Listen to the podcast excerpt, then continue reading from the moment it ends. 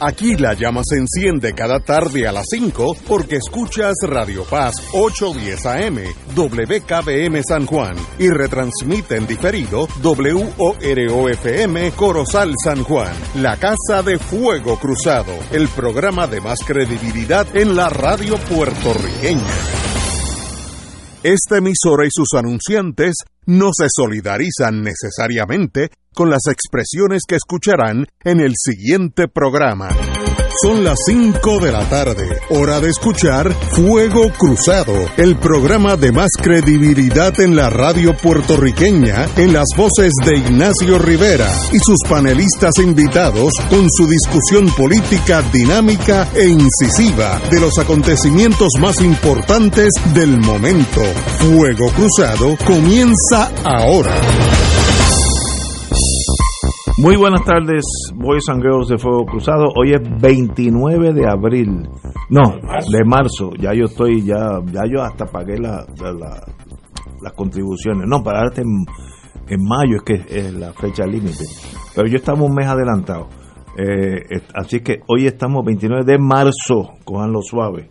Eh, y tenemos, como siempre, todos los lunes, los compañeros de izquierda a derecha, Catalá, Buenas tardes a todos y buenas tardes a los compañeros de panel. Lalo Buenas tardes. y Martín. Buenas tardes a todos. Qué privilegio estar con ustedes. Y allá donde tiene que estar, con la bata blanca puesta, el doctor Cabanilla. Muy buenas tardes, doctor. Buenas tardes, buenas tardes a todos los panelistas de todos los radioescuchas. Hoy tenemos noticias importantes. Ajá, Vamos a ver. díganme. La última vez que hablamos había dicho que la curva realmente de casos nuevos eh, estaba como en una meseta, Sí, eh, mientras que los médicos en Puerto Rico estaban anunciando que estaba subiendo drásticamente. exacto. Eso fue nuevos. el viernes. Exacto, pues entonces eh, durante el fin de semana el panorama cambió, la curva que, que publica Johns Hopkins ahora demuestra una tendencia clara a subir y en- del, del viernes para acá eh, ha habido un aumento de 35% en el número de casos nuevos. Así que la cosa pues está cambiando. Y Creo con- que los médicos que, que están en lo que llaman en el field, ¿no? que están bregando directamente con los pacientes en sala de emergencia, pudieron palpar ese aumento antes que, que la curva de Johns Hopkins lo revelara. Pero no es un aumento de 70% como nos habían dicho, ¿no? Sí, exacto. Es un, es un aumento claro, pero preocupante, porque ahora mismo, te recuerdas que te había dicho que usualmente en el auxilio teníamos, eran como cuatro o cinco pacientes hospitalizados. Pues ahora de momento tenemos 20, 21 pacientes Wow, un hospitalizados con COVID. Eh, lo interesante es que, pues, así cuando me enteré de esto, pues, empezamos a, a investigar, a ver este, a qué se debía. Y lo que, lo que hemos encontrado es que la mayoría de los pacientes eh, que, están ingresados con COVID en el auxilio eh, son pacientes de menos de 60 años, los cuales, pues, no, no, no los hemos contactado a esto pues, eh, directamente, pero lo más probable es que nin- ninguno de ellos estaba vacunado. Entonces, los que son mayores de 60 años, hemos podido hablar con cuatro de ellos eh, para ver si se habían vacunado. Tres de ellos, eh, sus médicos le habían dicho que, que no se vacunaran porque tenían alguna otra condición eh, que estaba manejando en ese momento. Eh, el único que se había vacunado, se había vacunado pero con una sola dosis. Así que creo que estamos viendo un fenómeno interesante que se está pareciendo al problema que tienen en Chile ahora. que la pandemia se les fue de las manos, a pesar de que tienen una tasa de vacunación de las más altas en el mundo. Y cuando ellos miraron eh, los pacientes que estaban infectándose, encontraron que eran prácticamente los pacientes de menos de 60 años. Y ahora mismo, pues, eh, esos pacientes están empezando a vacunarse a ese grupo de edad, pero en el momento en que ocurrió esto, pues no, no, no estaban vacunándolos todavía. Así que no es que la, no es que la vacuna china no sirve, Es que no sí protegió a los pacientes sobre 60 años, estaban protegidos, eso, eso prácticamente no les daba eh, el COVID. El problema fueron los- la- las personas jóvenes y el problema con los pacientes jóvenes en Chile es que estaban eh, de vacaciones de verano. O sea que, digo, eh, ustedes saben que el, el verano de ellos Sí. eh, nosotros. Así que cuando empezaron las vacaciones de verano, empezaron a desplazarse un montón de, de- de personas eh, de- que antes les tenían prohibido viajar de una región a otra, pero ellos levantaron esa prohibición y entonces pues eso parece que es lo que ha causado la explosión esta de casos nuevos, mayormente en pacientes jóvenes que no han sido vacunados. Así que la, la moraleja es que tenemos que, no podemos poner, eh, depender de, de, una cosa nada más para controlar el COVID. En este momento, a menos que lleguemos a 70-80% de vacunación, no podemos depender de la vacuna. Tenemos que seguir con las medidas de precaución y además, eh, para tratar de evitar la mortalidad, pues el tratamiento eh, lo más temprano posible es importante. Así que yo creo que es una lección importante que estamos aprendiendo de los chilenos. Wow. Nosotros estamos por detrás de Chile todavía en términos de vacunación. Acabamos de, de romper la barrera de un millón de dosis administradas, lo cual no quiere decir que son eh, un millón de personas eh, que están completamente vacunadas. Eh, si calculamos, basándonos en que la población de Puerto Rico es 2.800.000, eh, pues entonces eh, tenemos eh, 344.795 personas que han sido completamente vacunadas y de esas eh, eh, sería entonces, un, si lo calculamos en base de la población que dije, pues son 12.31% de, de los puertorriqueños que están completamente vacunados. Si uno Ahora, La tiene... realidad del caso es que no es necesario, según la- lo, lo que han aprendido los ingleses, que son los que mejor eh, mejores estadísticas tienen ahora mismo, eh, solamente con una dosis eh, ya eso ayuda a proteger de, eh, de enfermedad letal. Eh, obviamente van a haber probablemente en algunos casos que no van a estar protegidos por, por una sola dosis, pero los ingleses ahora mismo lo que están haciendo es que ellos están vacunando a, a su población con una dosis nada más, están atrasando la segunda dosis.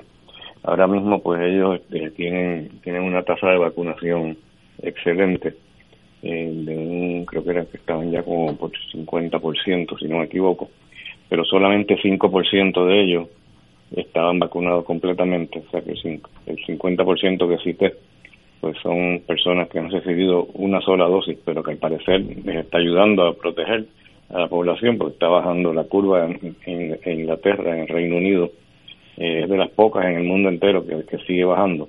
Eh, Rusia y, y el Reino Unido son los que están todavía en la fase descendente de la curva. Estados Unidos ya empezó a subir también, igual que en Puerto Rico, empezó a subir la- el número de casos. eh, y si uno tiene la mitad de la vacuna, eso ayuda a que si uno tiene contacto con, con el virus, pues no sea tan severo. Exacto.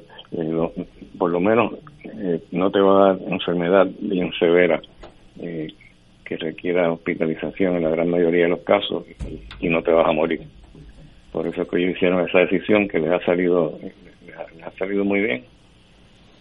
Eh, en, en Puerto Rico, eh, ¿cuántas vacunas están llegando semanalmente? Hoy esta mañana, pero no, no recuerdo el número. Pues yo no tengo el número a mano, pero yo sé que tienen suficiente eh, para poder este eh, aumentar la, tasa de vacunación muchísimo.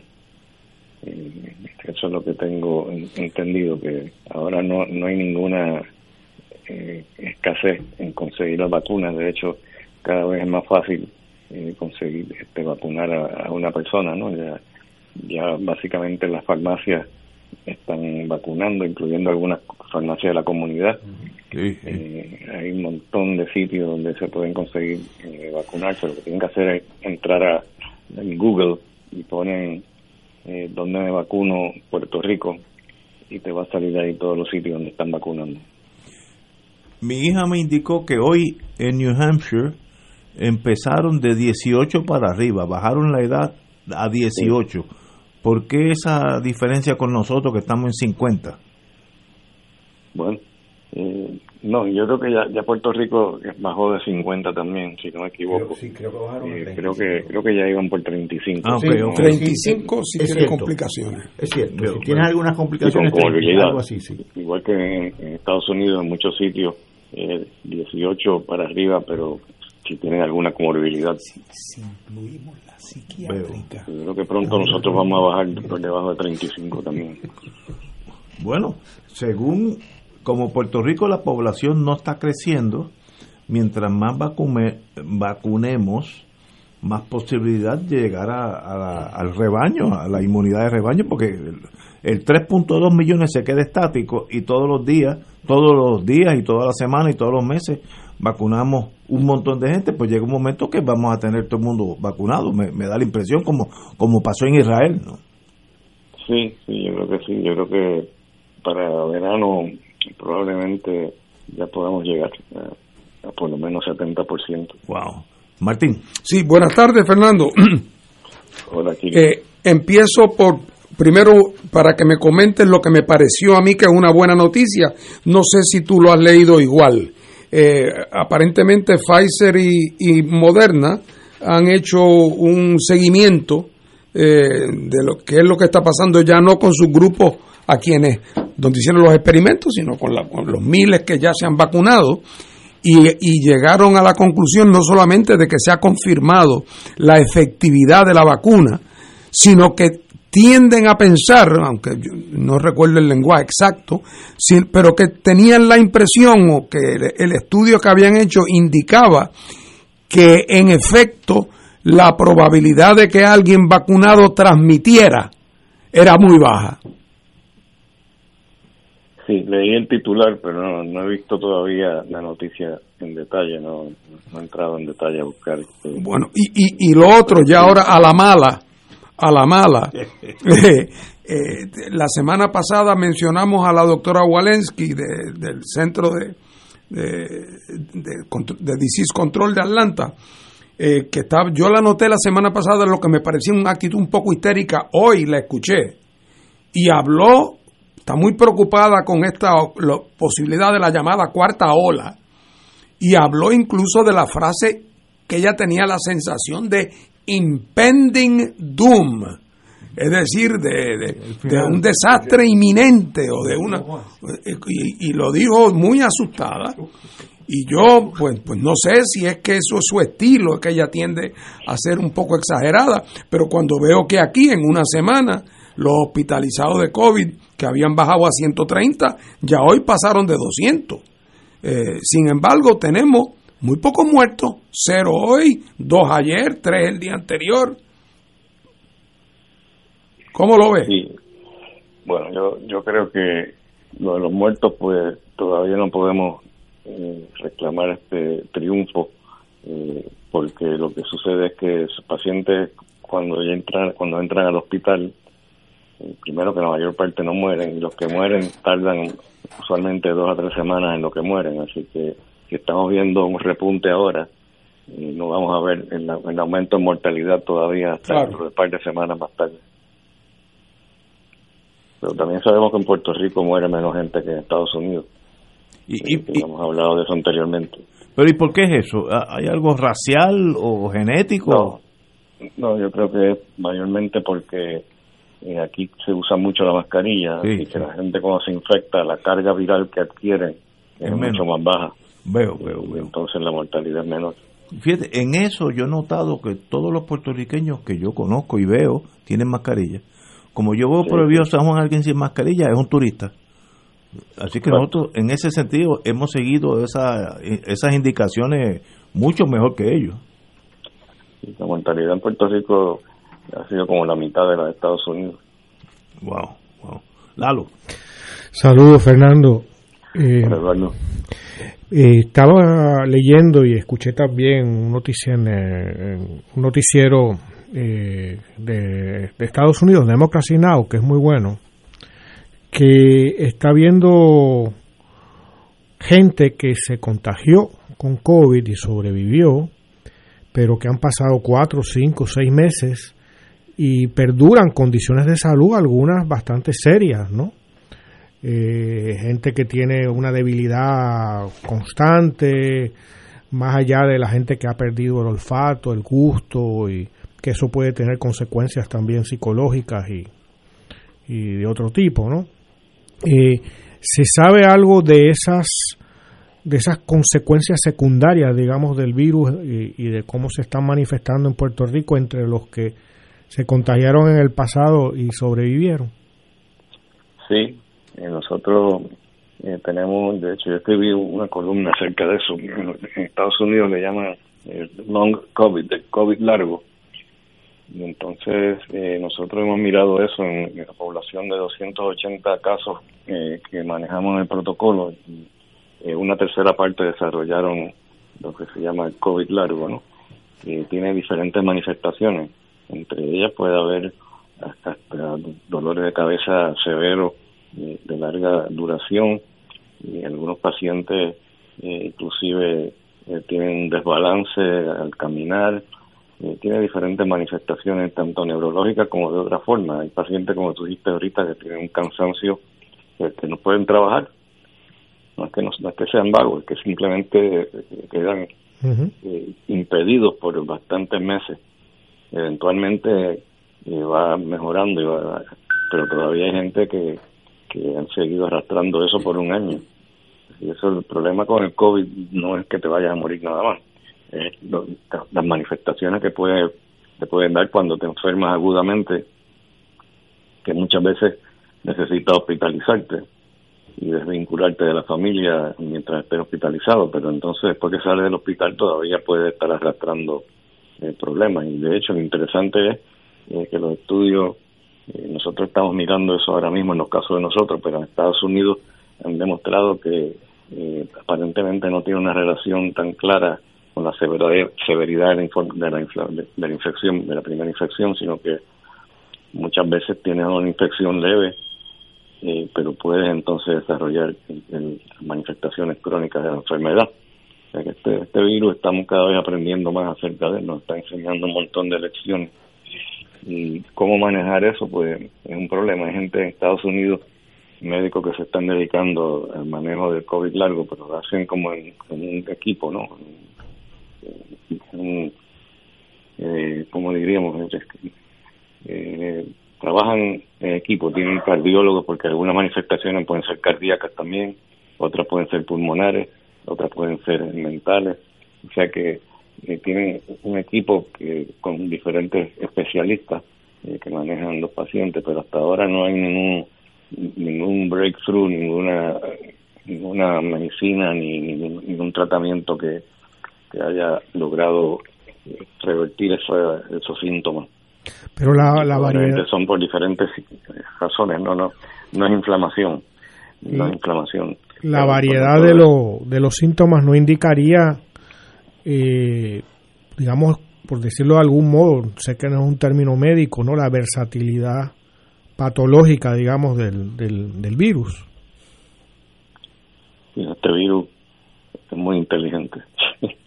es tan inteligente y ha sabido cómo mutar para evitar que, lo controlemos eh, cada vez se pone un poco más difícil controlarlo, ¿no? Yo creo que lo de la cepa de, Brasil me preocupa, como he dicho anteriormente. En Brasil está descontrolado totalmente la, pandemia. Eh, el problema no es que solamente sea más infeccioso, sino que también parece que en algunos casos, como la cepa brasileña, pues son es más virulento. No. son los problemas. O sea que el virus cuando va mutando, pues se va aprovechando eh, de que no, no, podemos responder adecuadamente para controlarlo. Y entonces empiezan a predominar esas cepas que son las resistentes pues son las que empiezan a predominar en, el ambiente. Aquí en Puerto Rico ahora mismo yo no sé eh, cuál eh, cuán prevalente eh, son las diferentes cepas aunque sé que se han se han identificado la pero la de Brasil eh, no me recuerdo si, si ya han identificado algún caso, pero creo que sí, que hubo un caso ya que identificaron. Esa es la más preocupante porque esa tiende a propagarse más rápido y causar enfermedad más seria. Fernando, hoy, hoy escuché justamente en Democracy Now que eh, México había revisado su el número de contagios y de muertos y, y encontraron qué sé yo, que no habían contado al 60% de los muertos, una cosa así, lo que los pone... la mortalidad más alta en el mundo entero. Por eso, los pone en segundo lugar, superando a Brasil. Y entonces eh, nosotros tenemos, por decirlo así, a dos países eh, cercanos que son el 1 y 2, ¿no? Medalla de oro y medalla de plata en esta carrera macabra, ¿no? Eh, y, son, no sé, el, no poder, por nuestra realidad colonial, tener ningún control de frontera ni de inmigración y demás, son dos países de los que está llegando potencialmente cientos y miles de personas diariamente. Eso, eso afectaría o tiene algo que ver con el aumento este del 35% en casos que se dio este fin de semana. O sea, pues, no, entendí bien la pregunta, que ¿qué es lo que tiene que ver con, el aumento del 35%? Puede haber tenido que ver eh, el aumento, la, el hecho de que de Estados Unidos y México sean los dos países con más contagios. Oh, sí. Y eh, son gente que viene, bueno, incluso creo que están viniendo trabajadores, ¿no? Mexicanos. Mexicanos en estos días, ¿no? Al país. Sí, pero yo creo que yo tengo la impresión de que el problema mayor son los, son los turistas de Estados Unidos por eso que no podemos atribuir todo eh, a, la ola de turismo esta que hemos tenido, pero más o menos coincide eh, con cuando empezaron a, bajar drásticamente los precios y empezaron a llegar esta cantidad de turistas. No estoy, no, estoy seguro que podamos necesariamente atribuírselo a eso, pero pero puede que en parte sea eso y en parte que también es que porque no tenemos suficientemente la población vacunada. Pero en México tienen una tasa de vacunación horriblemente baja encima de que tienen de que tienen un presidente que parece que no, no, no está funcionándole muy bien la cabeza a pesar de que supuestamente una persona de izquierda se ha comportado como una persona de derecha como anti-intelectual en cuanto a, la parte científica se refiere como como Bolsonaro que no cree en la ciencia como Trump Catalá buenas tardes doctor Cabanilla hola Paco Oye, no habrá, tú debes haber advertido que los panelistas viejos aquí cada vez tenemos menos preguntas. Y hoy las preguntas las tenía Eduardo porque llegó recientemente. Yo tengo la contestación a eso. Y es que como tú, nos, tú llevas tanto tiempo orientándonos, aquí nosotros tres, Ignacio, Fernando y yo, nos creemos expertos en el COVID y no sabemos ni pronunciar el nombre de las medicinas. Pero estamos intentando.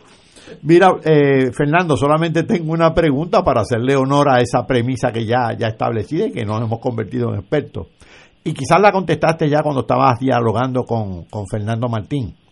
Pero me pregunto yo, a pesar de los problemas con las estadísticas, ¿tenemos una estadística que nos diga al menos el promedio, la media del último mes? ¿Cuántas han sido las muertes diarias en Puerto Rico como media, es decir, como promedio, las muertes diarias? tomando, digamos, el último mes?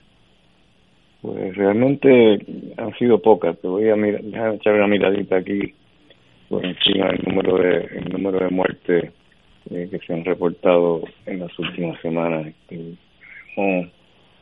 eh, confirmadas, muertes confirmadas, eh, han variado de cero hoy, eh, 3, 3, 3, 3, 2, 2, 0, 4, 3, 4, 1, 2. O sea que sí, mira así por encima de la media, yo creo que va a salir más o menos entre dos y tres muertes. Este, donde cuando más hubo fue el 24 de febrero, que hubo ocho muertes, no, nueve, perdón, hubo nueve muertes el, el 26 de febrero y de allá para acá empezó a bajar este, más o menos entre cero y cuatro al día. Ya. Me imagino que debe ser entre dos y tres la media. Y eso debe significar no únicamente que, que bueno, ha habido algo, algún efecto de vacunas y demás, pero que también el tratamiento, más allá de la vacuna, el tratamiento, pues está funcionando, los tratamientos distintos que ustedes han estado dando.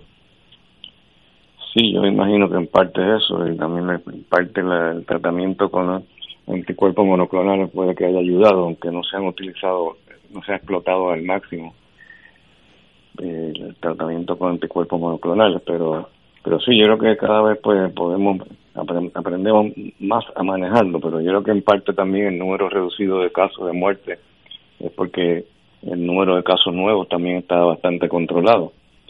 Ahora es que empezó a subir, así que ya, ya, como dije ahorita, empezaremos a ver probablemente más muertes dentro de un par de semanas. en, la prensa de hoy sale que Brasil produce su propia vacuna ¿Eso es una copia de las que ya existen o, es algo brasilero? pues no había visto esa noticia.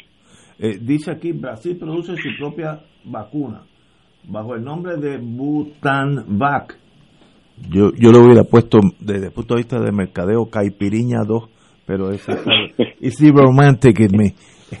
Será desarrollada a partir de mayo, así que están trabajando eh, en los laboratorios brasileños. Me imagino que eso, una vez que ya uno tiene tantas vacunas por ahí de tantos países, producir una, una nueva no, no, no es un no es algo imposible, ¿no? Me estoy estoy haciendo la pregunta en mi ignorancia de, ese mundo, ¿no? Sí, ya hay tantas formas de, producir vacunas que se, puede, puede, hacer. Este Cuba tiene, creo que son cuatro versiones diferentes de vacunas. Eh, pero me está curioso lo que me dice de Brasil, porque en Brasil el, gobierno no había querido comprar las vacunas. las ciudades estaban teniendo que comprarlas ellos mismos, sin ir a través del gobierno central. Eso te da una idea de la, mentalidad de Bolsonaro. bueno, él dijo que eso era que eso era que los brasileños podían contra el virus. Yo me acuerdo porque yo lo vi. Decir que eso no, no hay que hacer gran cosa porque los brasileños eran una raza fuerte que iba a sobreponerse. Cuando empezaba todo esto, obviamente estaba equivocadísimo, ¿no? Pero ahí está Bolsonaro. Doctor, un privilegio como siempre. Siempre un placer. Nos hablamos el, próximo lunes, ya que el viernes no hay programa. Estoy a sus órdenes, como siempre. Ah, ok. Muy bien. Vamos a una pausa, amigos. Esto es Fuego Cruzado por Radio Paz 810 AM. Elena es el reflejo del cuidado de un experto. Para ella la incontinencia no es un impedimento. Nuevos pañales Tena Slip Ultra y toallas húmedas con tecnología ProSkin, exclusiva de Tena, con componentes que cuidan y protegen la piel de los adultos para mejorar así su calidad de vida. El cuidado de un experto se nota y se siente en la piel. Solicita muestra gratis en tena.com.pr o llamando al 787 509 7307. Fuego Cruzado está contigo en todo Puerto Rico. El Consulado Honorario del Perú en Puerto Rico convoca a los ciudadanos peruanos que tengan su documento nacional de identidad con dirección en Puerto Rico a participar en las elecciones presidenciales 2021 que se llevarán a cabo el domingo 11 de abril de 8 de la mañana a 4 de la tarde en la Guardia Nacional de Puerto Rico, calle General Esteves, número 100 en San Juan. Información 787 587 9767 787-587-9767. En Autos Vega Ford de la Avenida Kennedy tenemos lo que buscas, como la nueva F-150. En Autos Vega Ford la tenemos. La espaciosa Explorer. En Autos Vega Ford la tenemos. El poderoso Mustang. En Autos Vega Ford lo tenemos. Modelos familiares como Edge, Escape y EcoSport. Unidades todoterreno como la nueva Bronco, Bronco Sport y Ranger. En Autos Vega Ford las tenemos. El Ford que buscas en Autos Vega Ford lo tenemos. Autos Vega 782-4030 y Leader Ford en San Juan. De todo un poco, con Manolo Almeida, el más ameno en tus mañanas por Radio Paz 810 AM, de martes a viernes a las 9 de la mañana. Notas positivas, salud, ambiente, negocios y entretenimiento. De todo un poco, martes a viernes por Radio Paz. ¡Estamos vivos! Del 19 al 23 de abril, Radio Paz celebrará el Radio Maratón Conquistando Almas con la fuerza del Evangelio Sígueme. Para orar en la Pascua por las intenciones de nuestros radioescuchas y recaudar fondos para seguir transmitiendo la palabra de salvación a través de nuestras ondas y proclamando el Evangelio de Cristo por todos los rincones donde llega nuestra señal. Contamos con tus llamadas y contribuciones accediendo al ATH móvil de Radio Paz. Como dice Marcos 16:15, vayan por todo el mundo y proclamen la buena nueva. Contamos con tu generosa aportación del 19 Ve al 23 de abril en el Radio Maratón de Radio Paz 810 AM, donde ser mejor es posible. Y ahora continúa Fuego Cruzado. Bueno, amigos y amigas, hablamos de nuestro municipio San Juan. El señor juez Anthony Cuevas eh, de San Juan denegó la petición de impugnación de las elecciones por la alcaldía de la capital y la, y la petición de una nueva consulta electoral en, la famosa Unidad 77 que presentó el candidato alcalde por el movimiento Victoria Ciudadana, el amigo Manuel Natal. En su sentencia de 31 páginas, el juez Cuevas concluyó que de la prueba presentada no se pudo probar que hubo fraude en la elección del candidato nuevo progresista Miguel Romero en San Juan, que requiera una nueva, una nueva votación. Eh, se alegaba que existían por lo menos 6.593 papeletas municipales en la unidad 77 que eran ilegales, etcétera, etcétera el juez determinó que no hubo prueba suficiente, evidencia, una cosa es lo que uno dice fuera del tribunal y otra cosa es lo que sucede dentro del tribunal, de, si no entra en evidencia X cosa, pues no existe. Así que ese caso me da la impresión que llegó a su fin, of course, Natal va a apelar al circuito y del circuito, si no está contento con la decisión, podría solicitarse el al Supremo, que me imagino que sería académico en este caso.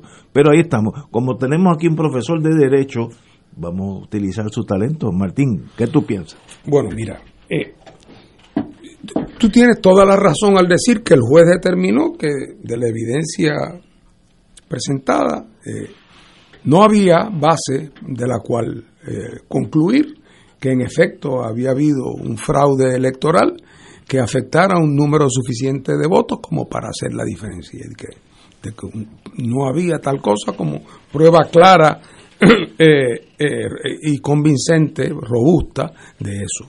Pero lo que pasa es lo siguiente, que es de la prueba presentada. Aquí el problema es que el señor Natal intentó presentar una prueba documental eh, que no fue aceptada por el tribunal. Natal insiste, yo no la he visto, Natal insiste que de esa evidencia documental sí se puede hacer una inferencia contundente de que la disparidad en los números entre votos y papeletas es de tal naturaleza que es inescapable la conclusión de que hubo fraude o de que no es posible saber a ciencia cierta quién ganó la elección. Esa evidencia, eh, eh, Natal eh, intentó, o evidencia que alegadamente prueba eso, Natal intentó, sus abogados, presentarla, y esa prueba no fue admitida por el tribunal porque el tribunal entendía que no fue presentada a tiempo y que cuando el tribunal le dio la oportunidad con fecha y hora cierta de presentarla, que una vez más la parte demandante, es decir, Natal, incumplió. Eh, así es que, por lo tanto, eh, eh, este caso, por más que uno lea las 30 o 31 páginas, lo que sería interesante saber no está en esas 30 o 31 páginas, estaría en la prueba que él intentó presentar y que no fue admitida y que seguramente será el objeto de discusión en la apelación al tribunal apelativo. Evidentemente el asunto a tratarse en el tribunal apelativo por parte de Natal, presumo yo, mirando desde lejos, será eh, alegar que fue un error del juez de instancia que vio el, caso, el juez superior, que fue un error no admitir esa evidencia, porque esa evidencia dentro de las circunstancias era admisible y que hay que pasar juicio sobre eso. Lo que me decepcionó, tengo que confesarlo, cuando leí la opinión, eh, la sentencia en el día de hoy, es que yo esperaba que el juez le dedicara un par de párrafos, quizás tres párrafos más o menos gorditos, eh, a la explicación de por qué esa prueba no era admisible. Y la verdad del caso es que lo despachó de un plumazo, sencillamente se refirió al hecho de que la prueba no había sido presentada eh, a tiempo eh, y luego alegó como agravante el que de haberse permitido hubiese puesto en una posición de debilidad a la parte demandada, lo cual me parece a mí que en todo caso hubiera tenido un remedio muy fácil, que es posponer la vista por un par de días en lo que la parte demandada se familiarizaba con la evidencia nueva. Así es que, pero otra vez, como yo no he podido examinar la prueba que no se presentó, pues no estoy en posición realmente de decir. Lo que sí puedo decir es lo siguiente, que sería una pena eh, el que un caso como este de impugnación de elección fuera a resolverse por vía de unos argumentos de derecho sobre admisibilidad o no admisibilidad de prueba y que no hubiera una dilucidación final en los méritos, visto todos los elementos del caso. Eh, así es que el caso ahora pasa al tribunal apelativo o pasará al tribunal apelativo, donde otra vez repito, presumo que el, planteamiento fundamental de la parte apelante eh, será cuestionar la, la, corrección de la decisión tomada por el juez de, por el juez de instancia. Pero Fernando, lo explicas de una manera muy elegante y muy muy como profesor de Derecho. que se me presentó como profesor de Derecho, me colocaron en esa posición. Pero hay una cuestión aquí que yo creo que podría hablar, o Ignacio, que son abogados. Mm, mm. Eh, esto, por lo que pueden saber, evidentemente, porque a lo mejor mm. no están familiarizados totalmente con el caso, pero uno le, le despierta sospecha la decisión del juez bueno, no, yo repito, no tengo la más mínima duda de que, que me parece que estos casos, salvo circunstancias especialísimas, el juez debe dilucidar toda la evidencia que sea pertinente. Pero no quiso hacerlo. No, quiso hacerlo. Lo que pasa es que no voy hasta el final del camino porque no habiendo yo visto cuál es la prueba que no se presentó, tampoco sé si de yo verla me parecería que no es una prueba robusta, firme y convincente. Pero en todo caso, eh, creo que el juez debió haberla admitido. Pero bueno, hasta donde yo sé, hay una lista de electores. Mm. Vamos a decir que sean 5.000, por poner un número mm. redondo. Y hay 6.500 papeletas. Hay 1.500 papeletas que se multiplicaron como los panes y los peces. Eso, digo, desde un lego como yo, eh, levanta grandes sospechas. No, si hay un descuadre entre número de papeletas y número de electores, y ese descuadre es un descuadre que pudiera, es, numéricamente de tal magnitud que pudiera haber virado la elección en una dirección en otra, pues claramente eh, eh, ese, ese puede ser el tipo de caso que justifica la nueva elección, porque literalmente no habría manera de saber, claro, otra vez habría que oír si esa disparidad entre papeletas eh, y, votantes tiene algún tipo de posible explicación que no sea la primera que uno eh, inferiría al verlo, que es que en efecto eh, se introdujeron papeletas extrañas. Pero lo que también te debo decir es que en, la, en el ofrecimiento de prueba no hay una sola instancia donde se haga el ofrecimiento de prueba de que yo, el testigo, vi cuando el señor Eduardo Lalo, funcionario del PNP o funcionario de tal cosa, en la mesa número 7, sacó del bolsillo tres papeletas, las marcó y las metió debajo. Eh, ni un solo. Eh, eh, eso no quiere decir la disparidad, hay que explicarla. Bueno, pero es que evidentemente algo tan tosco como eso no se puede esperar que pase no, no, no, fraude. Pero, cuando estamos hablando de 1.500, de una diferencia de 1.500, uno pensaría también que, que en, un, en una circunstancia como esa, donde está todo el mundo, todos en el mismo sitio, ah, podría haber alguna evidencia. Yo me acuerdo cuando Valencia, los horrores que allí oyeron mi gente testificando bajo juramento de lo que había visto. Otra vez, no he visto el ofrecimiento de prueba. Si la discrepancia es de esa naturaleza, más razón todavía si yo fuera juez, no tendría la más mínima duda de que la aceptaría ver, eh, eh, eh, ¿cómo se llama?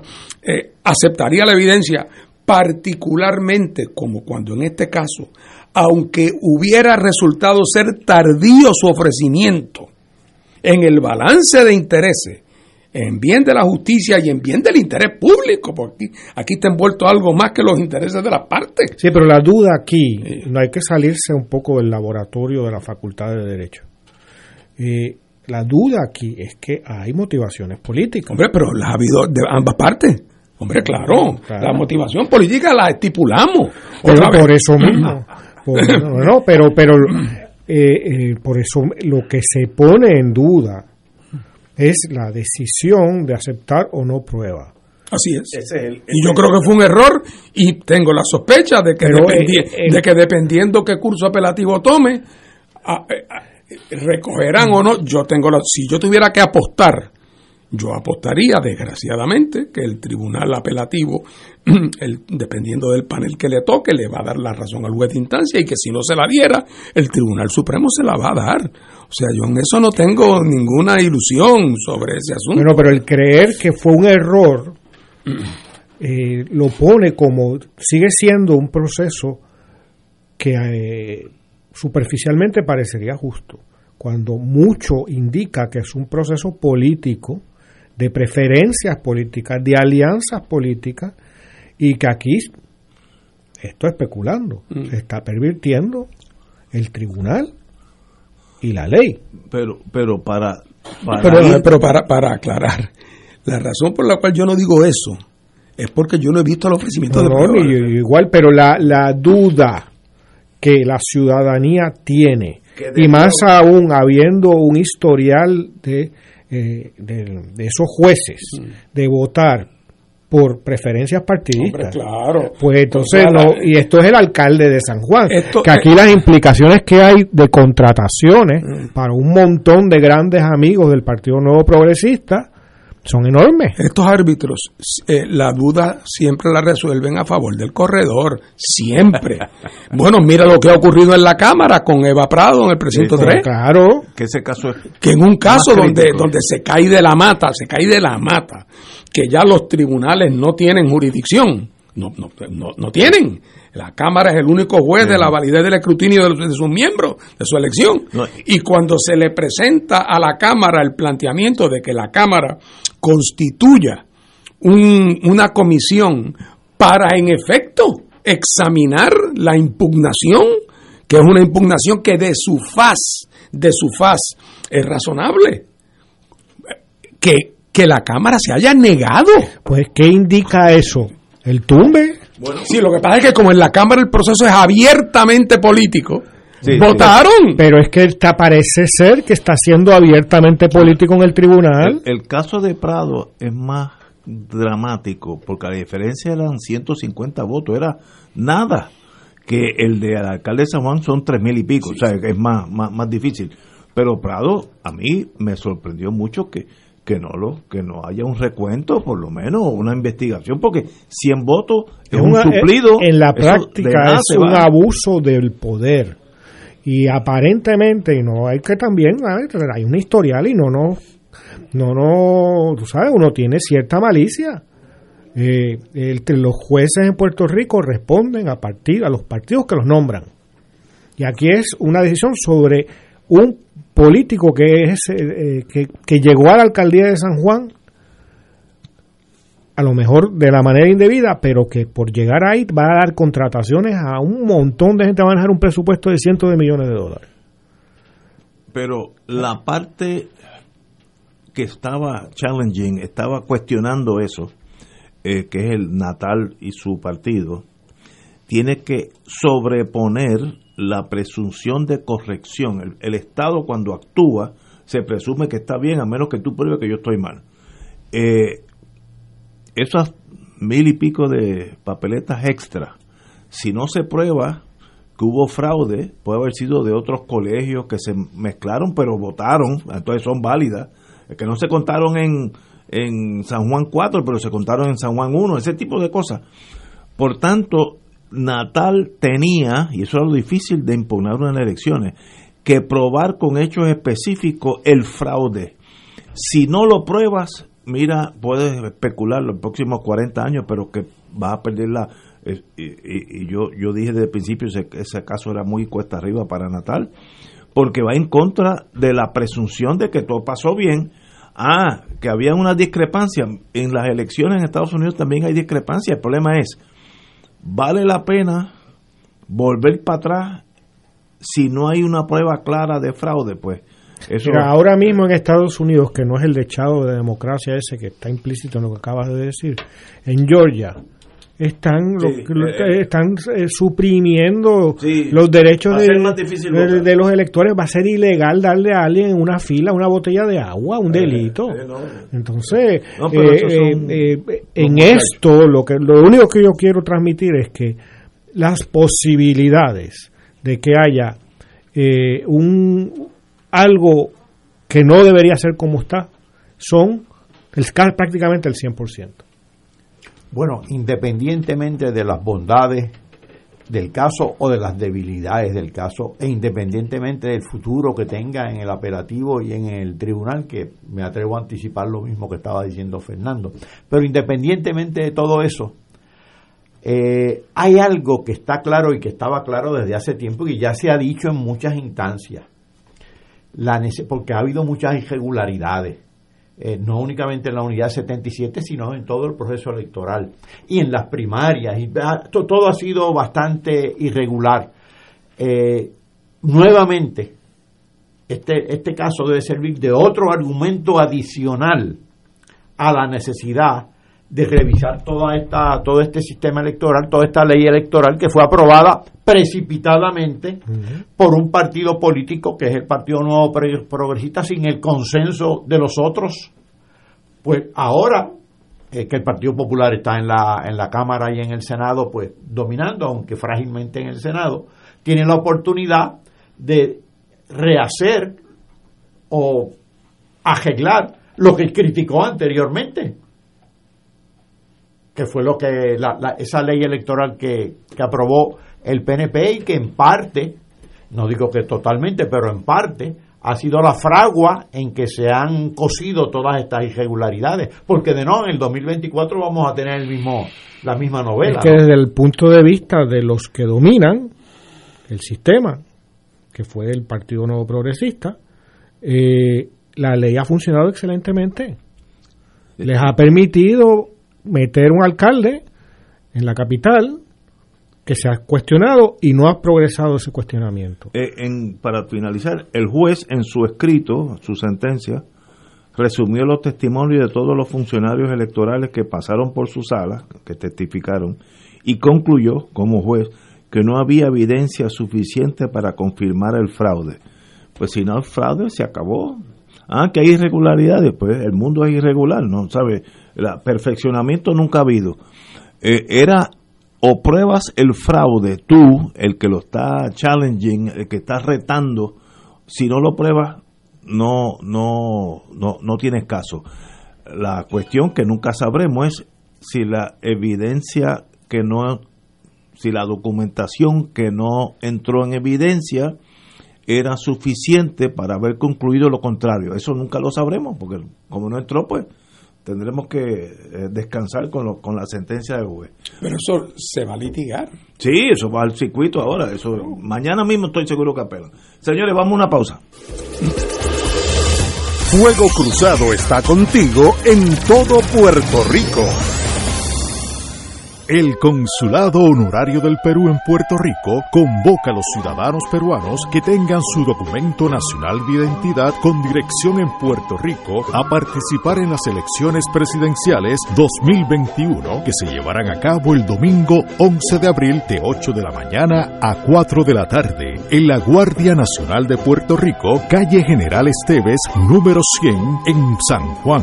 Información 787 587 9767 787-587-9767. Miércoles de Infoempresas a las 4 de la tarde, con entrevistas e información con nuestros emprendedores y empresarios. No te lo puedes perder, miércoles a las 4 de la tarde, por aquí, por Radio Paz 810 AM y Radio Paz 810.com. Los espero. A mí me gusta mi pueblo, a mí me gusta mi gente.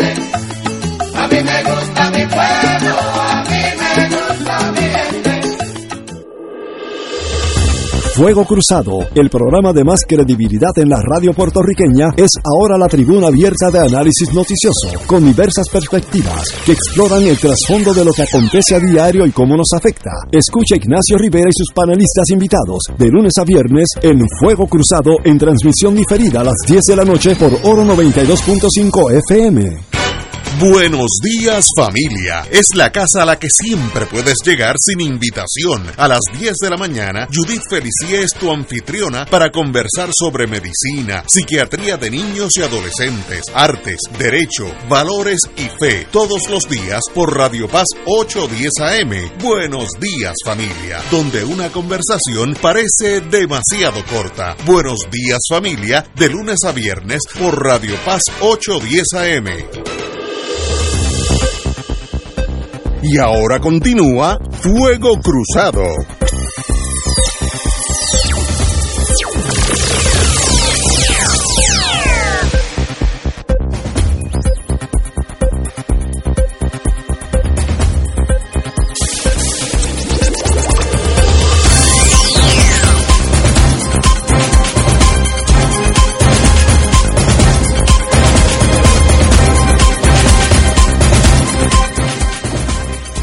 Palabra, nos quedamos en, en la elección, el juez.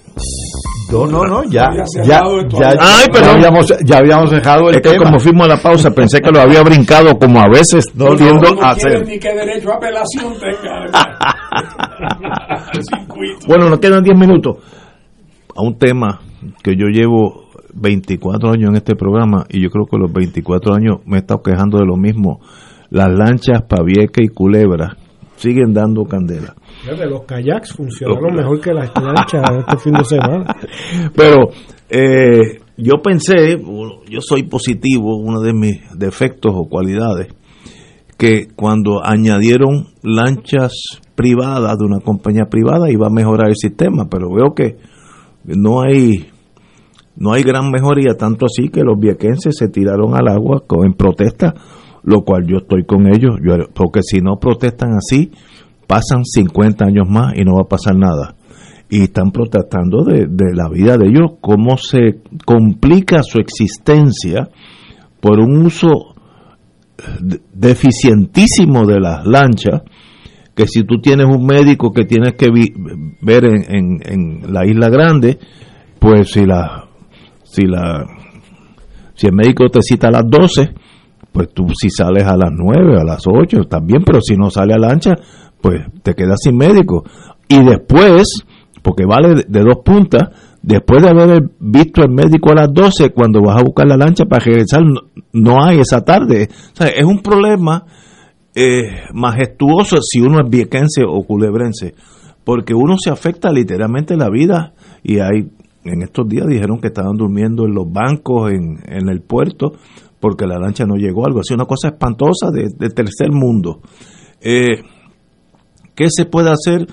Eh, el gobierno eh, hizo una, una administración sobre las lanchas que iba, se lo, lo cercenó de obras públicas y ahora es autónoma, pero ha sido el, mismo sistema fatal, no hay mejoría, no sé si la solución es empezar en cero, privatizar todo, eh, hacerlo una nueva agencia con, con nueva gerencia que sepan por lo menos de ese mundo de lanchas.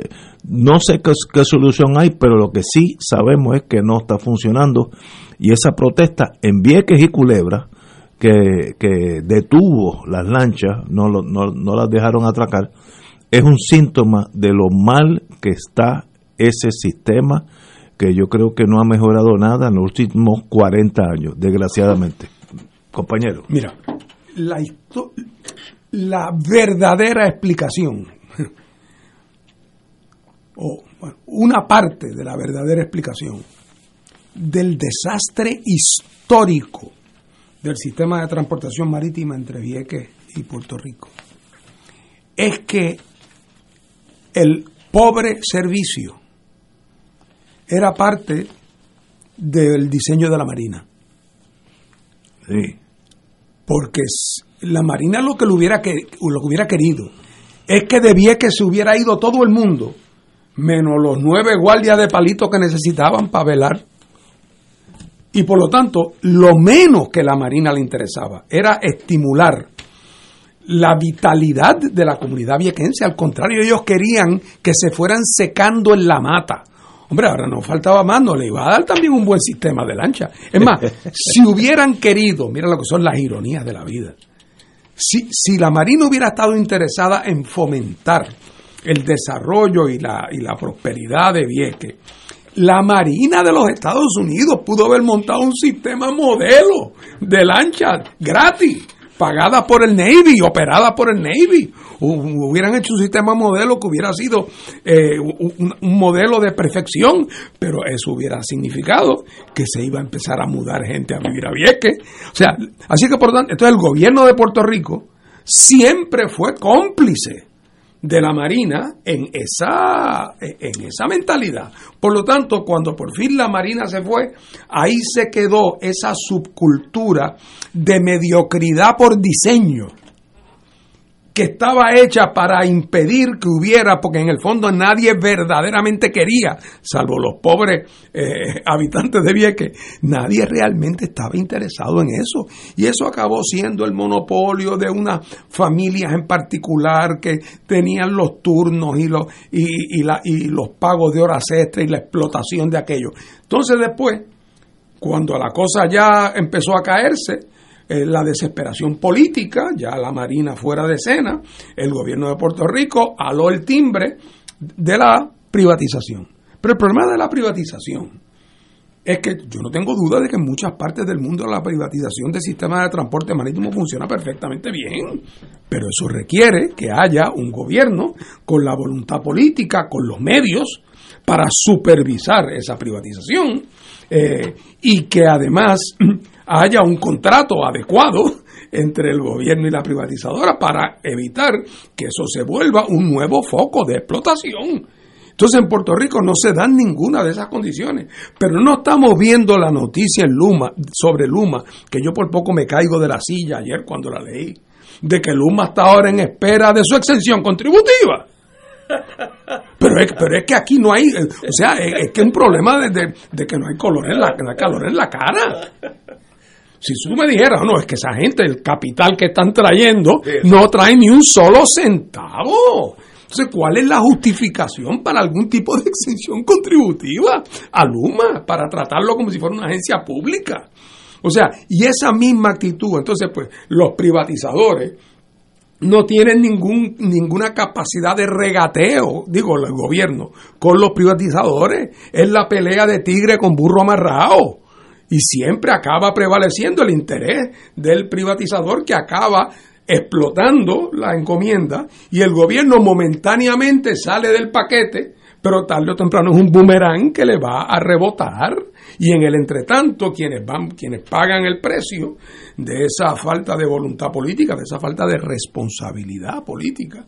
Eh, porque otra vez yo no yo no excluyo la privatización de nada en particular siempre y cuando que se den las condiciones. Pues si mañana en una agencia pública quieren alquilar a un jardinero privado para que venga a cortar la grama una vez al mes, en vez de tener allí a un jardinero, pues, pues, pues que lo hagan, si lo pueden supervisar bien y si el pago es adecuado y si resulta una persona responsable y el día que ese jardinero quiere cobrar 500 eh, pesos y dice, vete que mañana viene Chencho que cobra un precio razonable, porque hay, si no competencia, potencial competencia. Pero esto, lo que se ha hecho con las lanchas de Vieques, lo que se va a hacer con Luma, son, es el gobierno abdicando de su responsabilidad. Y para hacerlo rapidito y sin problema, en los términos y condiciones que le exige el privatizador. Así es que va a estar doblemente mal servido el pueblo de Puerto Rico por mal servicio y además entonces por condiciones económicas onerosas. Y si cuando la cosa sale mal, ¿quién acaba teniendo que meter la mano en el bolsillo para pagar los platos rotos? El gobierno de Puerto Rico.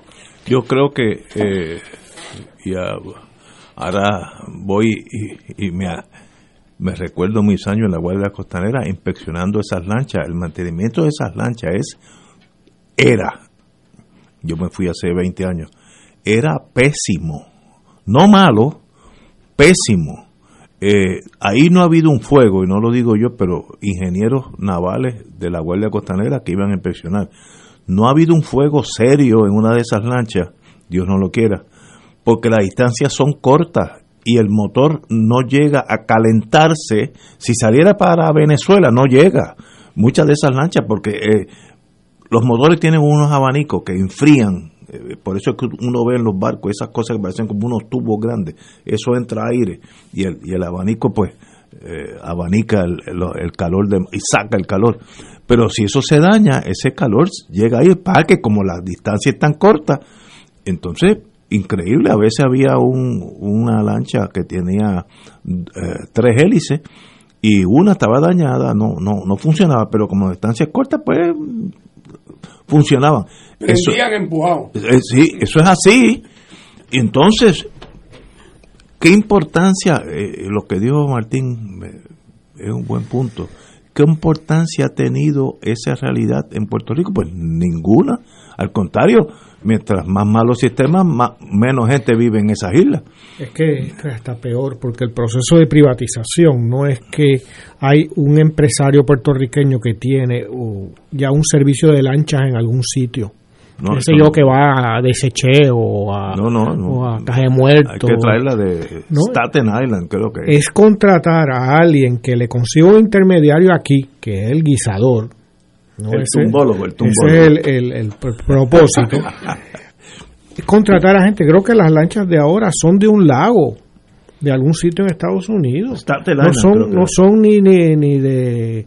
O, o hubo unas que eran de un lago, que no eran ni siquiera para, para estar en el mar. Entonces, con tripulaciones que no tienen, conocen a Puerto Rico, que están aquí mercenariamente, ¿no? Eh, no hay relación con la comunidad, no hay ninguna vinculación, a diferencia de lo que son procesos de privatización en otros sitios, que implica también desarrollo económico, porque le estás dando, y Paco podría decirlo, ¿no? A una empresa nacional un cancha, le estás dando posibilidad de que cree empleo, de que cree, de que aumente su capital, etcétera, etcétera. Aquí no hay nada de eso, que es como con Luma, ¿no? Son mercenarios que vienen a saquear la colonia. Tenemos, vamos a una pausa, amigos, tenemos que interrumpir eh, y regresamos ya mismo con Fuego Cruzado y volvemos a este tema de, de haciendo agua en nuestra travesía Sabieque. Vamos a una pausa. Fuego Cruzado está contigo en todo Puerto Rico. Aquí la llama se enciende cada tarde a las 5 porque escuchas Radio Paz 810 AM, WKBM San Juan y retransmite en diferido WOROFM Corozal San Juan, la Casa de Fuego Cruzado, el programa de más credibilidad en la radio puertorriqueña.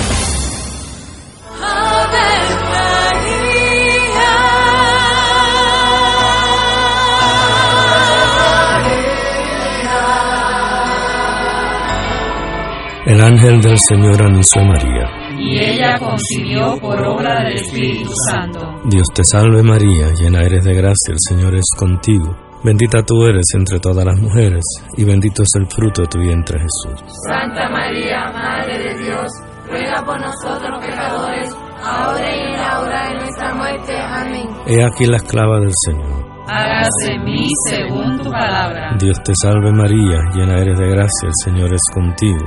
Bendita tú eres entre todas las mujeres, y bendito es el fruto de tu vientre Jesús. Santa María, Madre de Dios, ruega por nosotros pecadores, ahora y en la hora de nuestra muerte. Amén. Y el Verbo se hizo carne. Y habitó entre nosotros. Dios te salve María, llena eres de gracia, el Señor es contigo.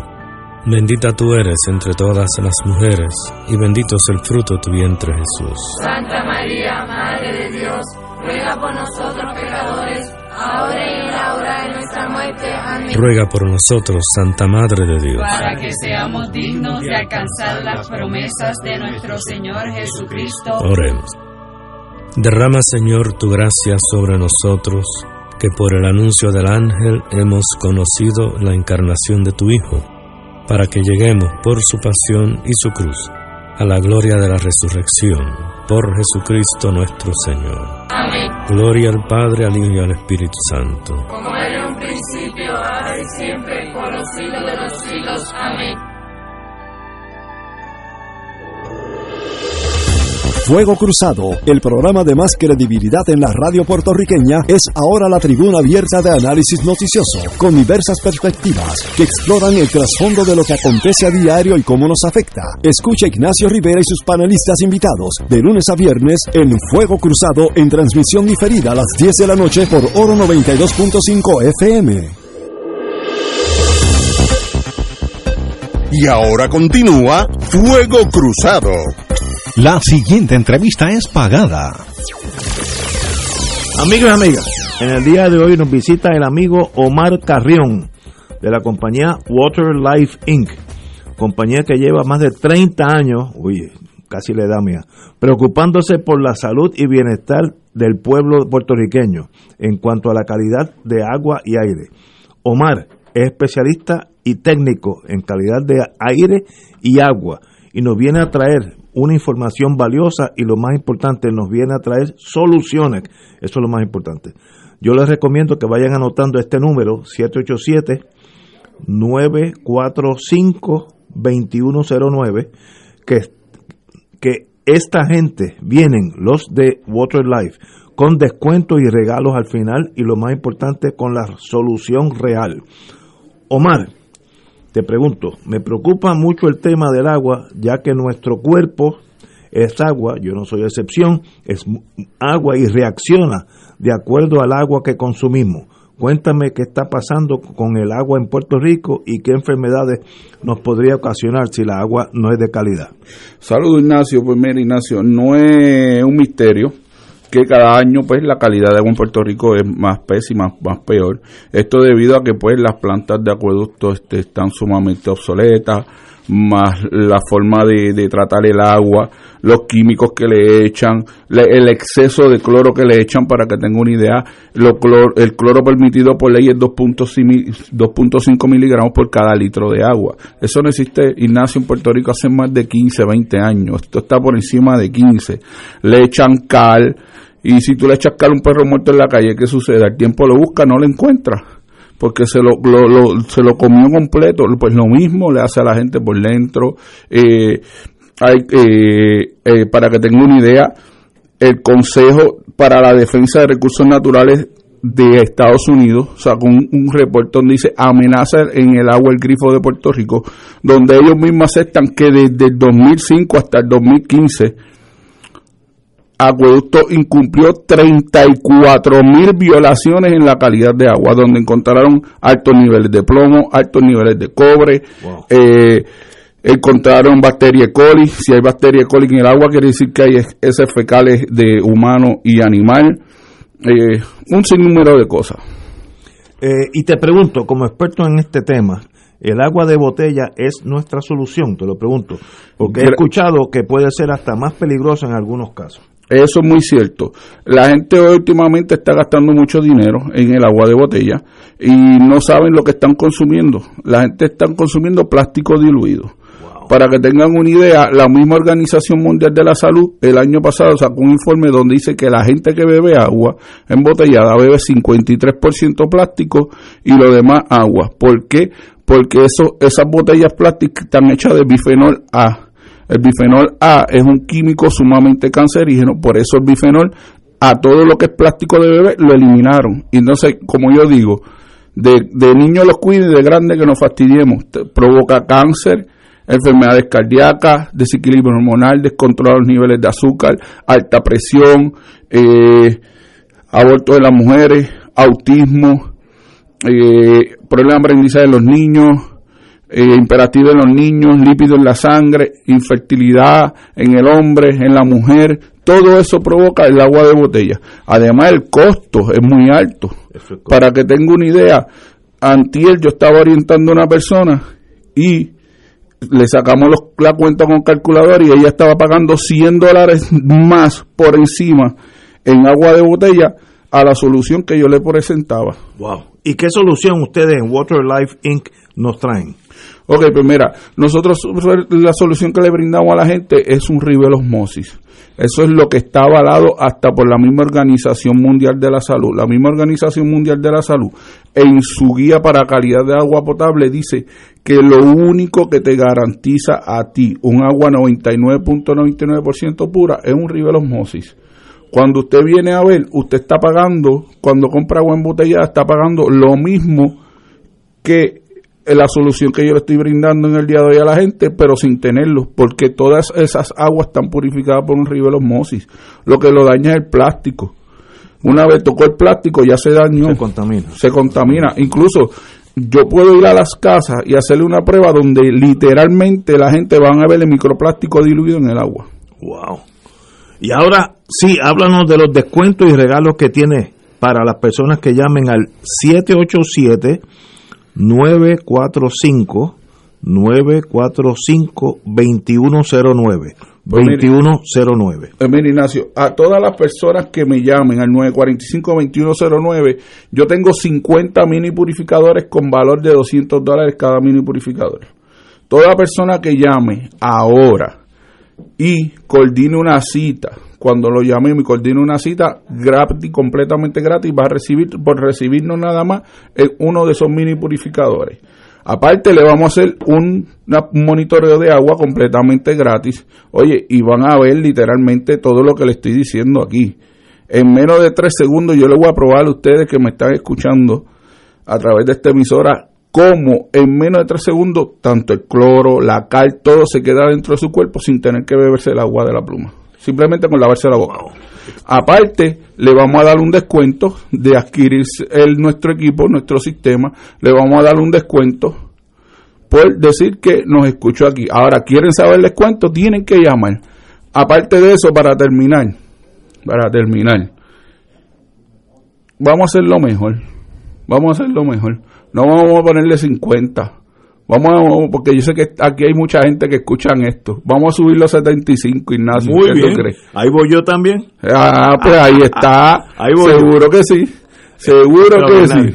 Amigos, llamen al 787 787 945 945 2109 eso así. Es, interesante y, muy provechoso hablar con técnicos técnicos como tú. Te deseo lo mejor y a los amigos que nos oyen, 945-2109.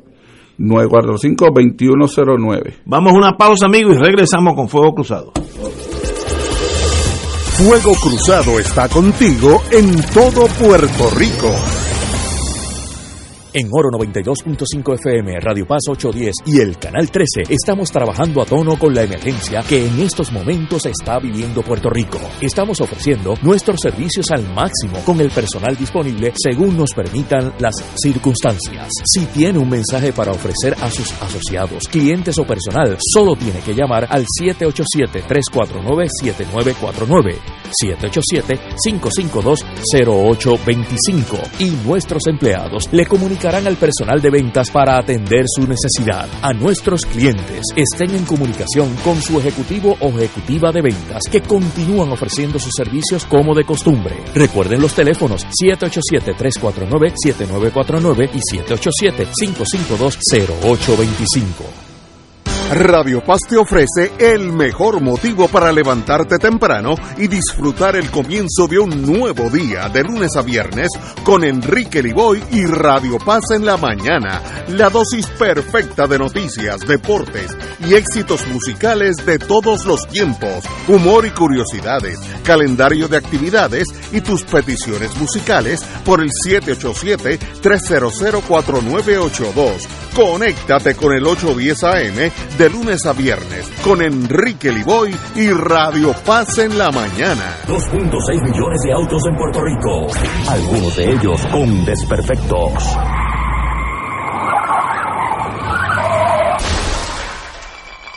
Autocontrol. Tu carro. Tu carro. Tu mundo. Lunes a viernes a las 11 de la mañana por Radio Paz 810 AM.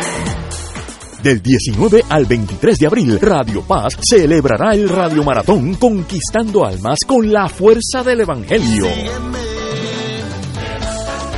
Para orar en la Pascua por las intenciones de nuestros radioescuchas y recaudar fondos para seguir transmitiendo la palabra de salvación a través de nuestras ondas y proclamando el Evangelio de Cristo por todos los rincones donde llega nuestra señal. Contamos con tus llamadas y contribuciones accediendo al ATH móvil de Radio Paz. Como dice Marcos 16:15, vayan por todo el mundo y proclamen la buena nueva. Contamos con tu generosa aportación del 19 al 23 de abril en el Radio Maratón de Radio Paz 810 AM, donde ser mejor es posible. Y ahora continúa Fuego Cruzado.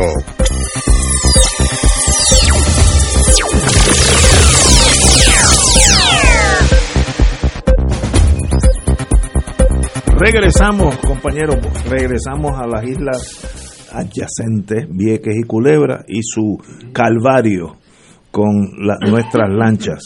Compañero. Bueno, en Puerto Rico, por diseño, por muchas décadas, el espacio público se ha ido deteriorando en beneficio del espacio privado. Eh, no es Vieques, no, no es la transportación en Vieques y Culebras nada más lo que se ha deteriorado, aunque ese caso es emblemático y es patético, sino que se ha deteriorado eh, las corporaciones públicas.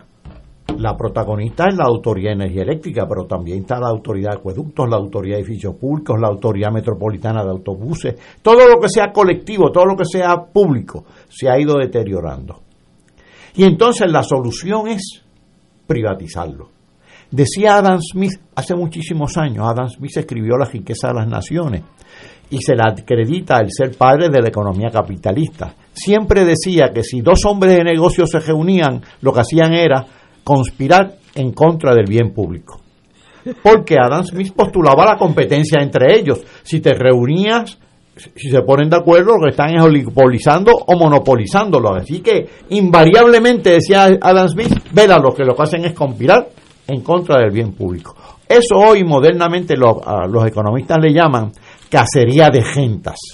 ¿Y cómo cazan las rentas? Por eso es que hay que regularlo si son monopolios o si son oligopolios. Es más, hay que regularlo siempre. Hay que velarlo. ¿Cómo cazan rentas? Primero piden subsidios. Porque muchas de estas operaciones en otras partes del mundo son de tan pequeña escala o son tan costosas o para que fu- fueran rentables tendrían que cobrar unas tarifas onerosas que el Estado tiene que subsidiarlas. Yo estoy seguro que si privatizan las lanchas de Vieques y Culebra las van a subsidiar. Entonces, ¿cómo casa rentas la, la empresa privada? Tratando de maximizar ese subsidio. Así va a maximizar los costos, para maximizar el subsidio. Pero además, aparte del subsidio que sería en cascajo para complementar la renta o la tarifa, piden incentivos especiales. La exención contributiva que estaba haciendo alusión ahorita Fernando al referirse al caso de Luma. Y por ahí se va la cacería de rentas. La cacería de rentas puede ser legal, subsidios legales, exenciones contributivas legales. Pues puede ser también ilegal, como cuando se cobra por un servicio que no se da. El ejemplo lo tenemos en el Departamento de Educación, muchos de sus suplidores, no todos, pero muchos, que ha sido escandaloso. El ejemplo lo tuvimos con el caso de, de Whitefish y de otros tantos después del huracán María. Así que si se privatizara, si se privatizara, que yo no estoy a favor en, principio, pero si se privatizara, habría que regular bien, ser muy riguroso con los subsidios si se tuvieran que prestar y ciertamente con las exenciones contributivas, que es un instrumento del cual se ha abusado en Puerto Rico por décadas y décadas y décadas y décadas. Y realmente a la luz de lo que yo veo, nada me garantiza que esas precauciones se van a tomar. Así que vamos a pasar de un servicio público eh, defectuoso a un servicio privado preñado de cacería de gentas, entonces igualmente defectuoso y oneroso para el pueblo de Puerto Rico. Ciertamente, aquí tenemos un problema político que va a haber que resolver políticamente. Va a haber que cambiar esta cultura política de denostar al espacio público y endiosar al espacio privado. Eso creo que ahí hay una, una orientación ideológica, filosófica, equivocada, porque vamos a estar siempre en el peor de los dos mundos, o en un servicio público deteriorado por diseño, o en un servicio privado preñado de cacería de gente, y ninguno de los dos es bueno.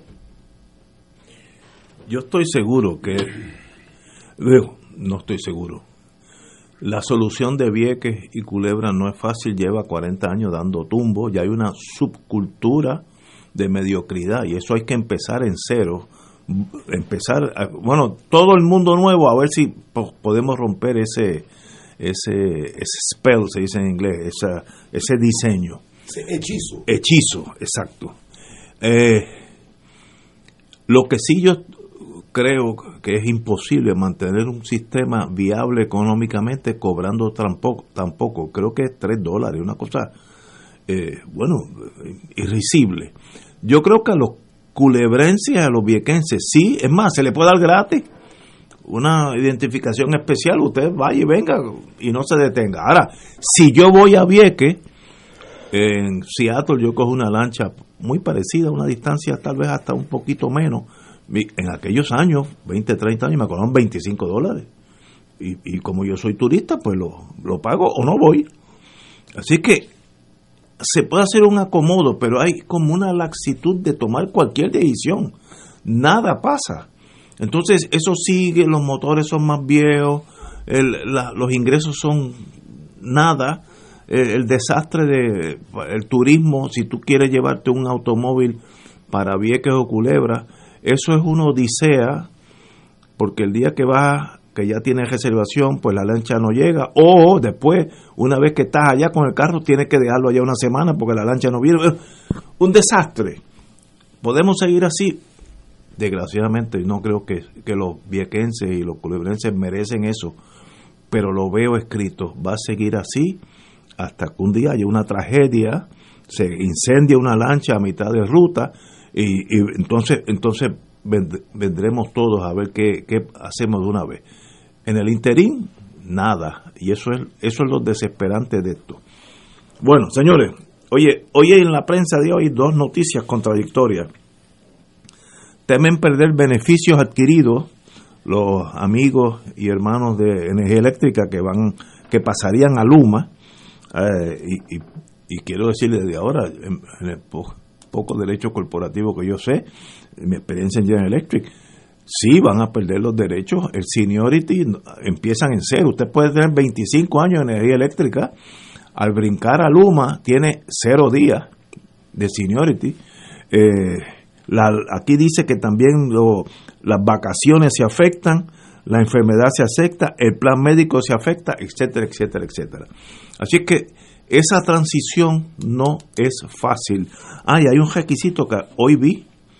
Eh, Luma puede, eh, no asegura de los, los, no asegura que los beneficios médicos sea extendido a los miembros de la familia. No sé, hay que preguntarse pues, si hay un beneficio para Puerto Rico o los puertorriqueños en ese negocio. Pero, y empleado que entre tiene que estar dispuesto que la persona sea capaz de trabajar en los Estados Unidos o sea, que te, puedan transferir a Oklahoma, ¿no? O sea, que eh, eh, esto, esto es regresar a antes de 1873. Ahora, en la otra página, esto es página 20, eh, no, Bueno, una página, en la otra página, en la página 26 del mismo periódico, la Junta insiste en poner en vigor el contrato de Luma. Se está quejando por un lado en la, en la, la página anterior y en la otra Luma dice va tal y como está. Y como esos son los que mandan, a fin de cuentas, que ¿Y por qué lo hacen? Si no hay beneficios, aparentemente, no, pues, para Luma, de Puerto Rico. Ah, bajo la tesis mía. ¿Quién se beneficia? No, Luma está, es que Luma no, la Junta está aquí como una agencia de cobro.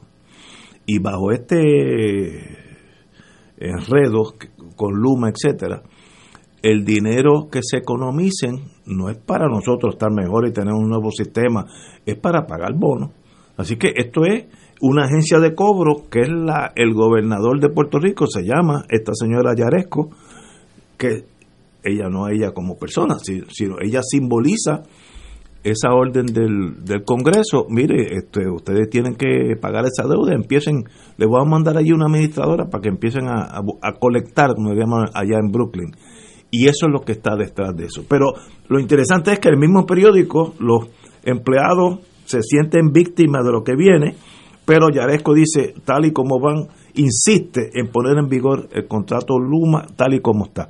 Dos contradicciones, compañero. Bueno, que la señora Yaresco y la Junta sean fanáticos de la privatización, eh, de la privatización a lo bruto, eh, no me extraña nada. Esa es la posición que, si por algo se caracteriza la Junta, es por pensar que lo que Puerto Rico necesita es una vacuna de, neoliberalismo eh, y de que eso es la solución a todos nuestros problemas. Así que no me extraña nada que eso sea lo que cree la señora Yaresco.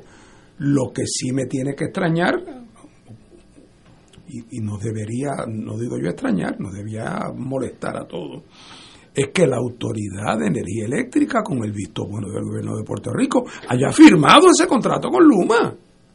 Porque que la Yaresco le guste, pues eso lo comprendo. Porque la Yaresco, después de todo, no tiene ninguna fiducia con el pueblo de Puerto Rico, ni nadie de Puerto Rico le eligió para nada. Eh, y, y, tan pronto termine de cobrar se va de Puerto Rico y no la vemos más. Pero que el gobierno de Puerto Rico, la autoridad, ese problema de los empleados de la Autoridad de Energía Eléctrica, todos en la cuerda floja ante la incertidumbre. Y el gobierno de Puerto Rico dice, no, pero el que no se vaya con Luma, en algún sitio le buscamos trabajo en el gobierno. Pero ¿a quién creen que van a coger de tonto? A Daco, Eso es la desesperación. Es que por mira, yo no me olvido nunca, eh, antes de que llegara doña Wanda Vázquez, eh, Ustedes se acuerdan de doña Wanda, ¿verdad? Era, fue gobernadora. No, yo. Ella es la. vagamente, vagamente. fue. Procuradora de las mujeres. Bueno, sí, pues Antes, que, eh, antes que ella llegara, yo recuerdo la secretaria de la, de la familia del gobernador Ricardo Rosselló, en un momento dado, había un problema con las instituciones en las escuelas, con el problema de la disciplina en las escuelas, los estudiantes, que si yo qué, que si yo cuánto. Y entonces pues los maestros se quejaban y la escuela se quejaba y, y, los niños no querían seguir las instrucciones. Y entonces eh, la señora secretaria de, de Servicios Sociales dijo en una entrevista a los padres que le pongan disciplina a sus hijos o si no que los den en adopción. Que los den, sí, de acuerdo, me acuerdo, sí, sí, sí. Entonces, la teoría de la Yaresco y la teoría del gobierno de Puerto Rico es que si hay algún problema, Dale en adopción. O sea, le, energía eléctrica no funciona. Chacho, dalo en adopción. Y si para colmo me cuento, el darlo en adopción beneficia al intermediario y enriquece a alguien, y tú sales, entre comillas, del problema, porque ya tú no tienes que responder cuando la lancha no sale, eh, pues entonces eh, se cierra, se cierra el, el, el círculo. Esa actitud de que, claro que también quiere decir, mientras menos gobierno, mejor esa es la actitud de que donde el gobierno crece no pisa más hierba. Claro, porque es que han desacreditado la gestión pública hasta el punto donde el público en su desesperación se entrega en manos de cualquiera con tal de salir eh, de, manos de algunos de los que han administrado en Puerto Rico, que lo han hecho de una manera eh, tan, tan deficiente. Pero otra vez, lo de Luma es el perfecto ejemplo.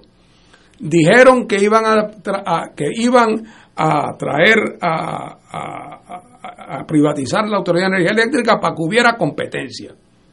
Ahora resulta que toda la distribución se lo dan a una sola compañía. Ah, que hay que privatizarla porque es la única manera de accesar capital extranjero. Entonces resulta que le dan el contrato a una compañía que no va a poner ni un chavo. Ah, y naturalmente hay que privatizar para que no se sigan subiendo las tarifas de energía eléctrica. Y ya sabemos que lo que nos viene encima como diría la doña de CDC de Washington, impending doom, lo que nos viene encima, el impending doom con respecto al aumento del kilovatio por hora. Así que todo era una mentira y una farsa, pero como la actitud es, dalo en adopción. Donde quiera que haya un problema, dalo en adopción. Cuando sabemos que si hay problemas de disciplina en la familia, la familia tiene que reunirse y tiene que hacer un plan para resolver sus problemas. Eso es lo que nos no falta. para entregar a sus hijos, sino para criarlo como Dios manda. Pero, pero Fernando, ¿qué tú piensas sobre la oposición a esto de al contrato de Luma, a la militante y, y agredida- aguerrida que, que a la que estamos asistiendo desde la Cámara de Representantes y el Senado, de ese Partido Nuevo Popular que, que, que Pero es que mira, son gemelos separados al nacer. El Partido Popular y el PNP, en términos de su visión socioeconómica, hace muchos años que son Pero es gemelos. que na- olvídate de la visión, es que son parte de un mismo proyecto, de un, de un único gobierno. Este, no hay nada, Pero- no hay, no, no, no, nadie pone, nadie se queja, nadie cuestiona. Aquí hay vistas de esas para cualquier cosa. Aquí no hay vistas. Es que con, con cuando digo Yaresco no es la señora, es lo que ella representa. Con la Junta de Control Fiscal, el gobierno de Puerto Rico está atado a la pared. que ¿Qué puedes hacer en una colonia donde el imperio, por la razón que fuera, la aplica a Portugal en Angola, eh, este, los ingleses en la India en aquellos años, ha decidido voy a hacer esto de esta forma.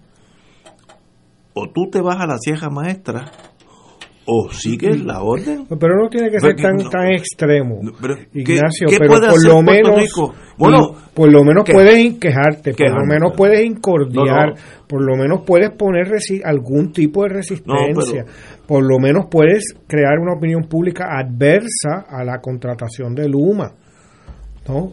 Diciendo la verdad de que no hay un solo beneficio para el pueblo de Puerto Rico ni para los trabajadores que se queden trabajando allí. Mira, mira si es grave el asunto, Ignacio. La Autoridad de Energía Eléctrica, su estructura sigue siendo el titular el pueblo de Puerto Rico, el gobierno de Puerto Rico. Pero los empleados desaparecen. Unos, alegadamente, que sobren, irían a ser empleados públicos en otro lugar y estos pasan a ser empleados privados. Privado de Bajo Luma. Sí, así es. Entonces, Luma ya, ya, sin haber todavía iniciado su operación, ya ha cobrado más de 90 millones de dólares para ser entrenada. Ya. Wow. Así que la, la Junta de Supervisión Fiscal está dándole la aprobación a una botadera de dinero. Cuando no estamos en condiciones de votarlo, yo creía que era para ser fiscalmente más responsable. Entonces, segundo, y el sistema de retiro de la Autoridad de Energía Eléctrica. Recordemos que los empleados de la Autoridad de Energía Eléctrica que están jubilados están cobrando un sistema de retiro Que separado. que es separado. Esos empleados ahora, ¿quiénes van a cotizar ahí?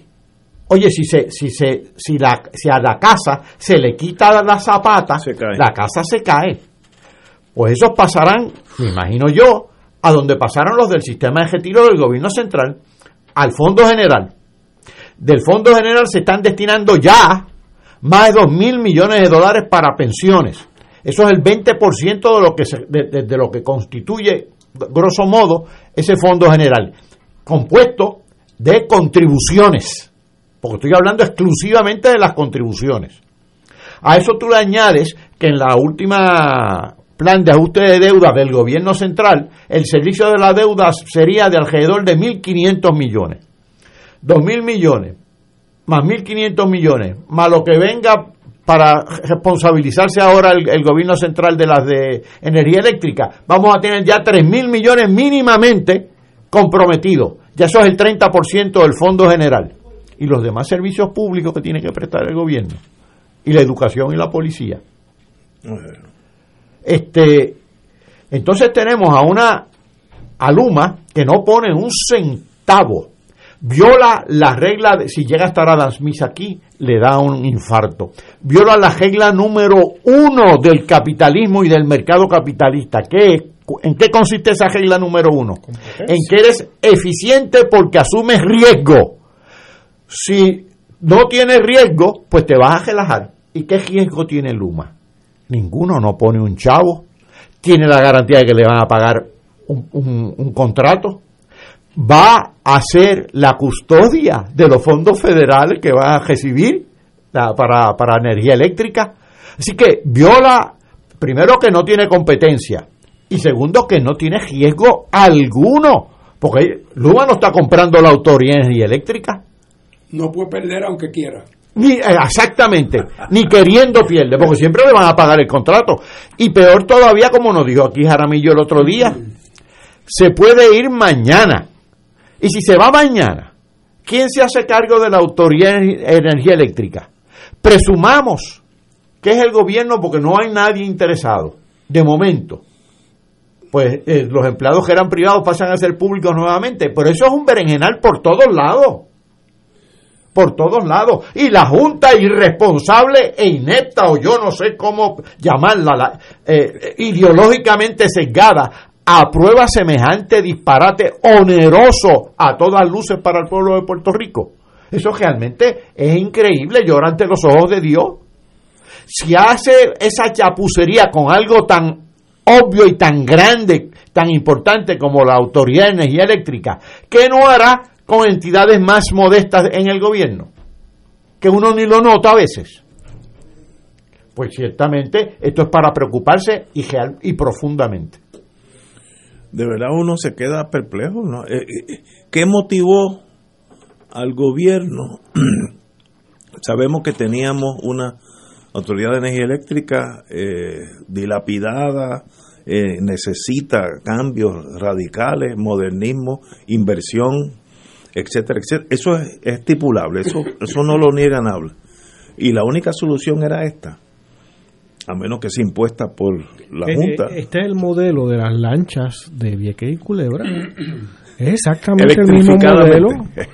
es que tú le das a alguien que no es de aquí, que no tiene una relación con la comunidad, ni con la sociedad, ni con el país, Pero, que, le que te impone unas condiciones y luego, como si funciona mal, tú no tienes, como dice Paco, no hay riesgo. Hay que uh, darlo en adopción, como dice Martín. Pues, Se da en adopción. Si es un problema, dalo en adopción. Es, es- es el mode- Sal de ese muchacho problemático. es el exitoso modelo de, de privatización a lo- al estilo de lancha de Vieques y Culebra. Oye, y ni siquiera traen un peritaje particular. Nada. Es nada.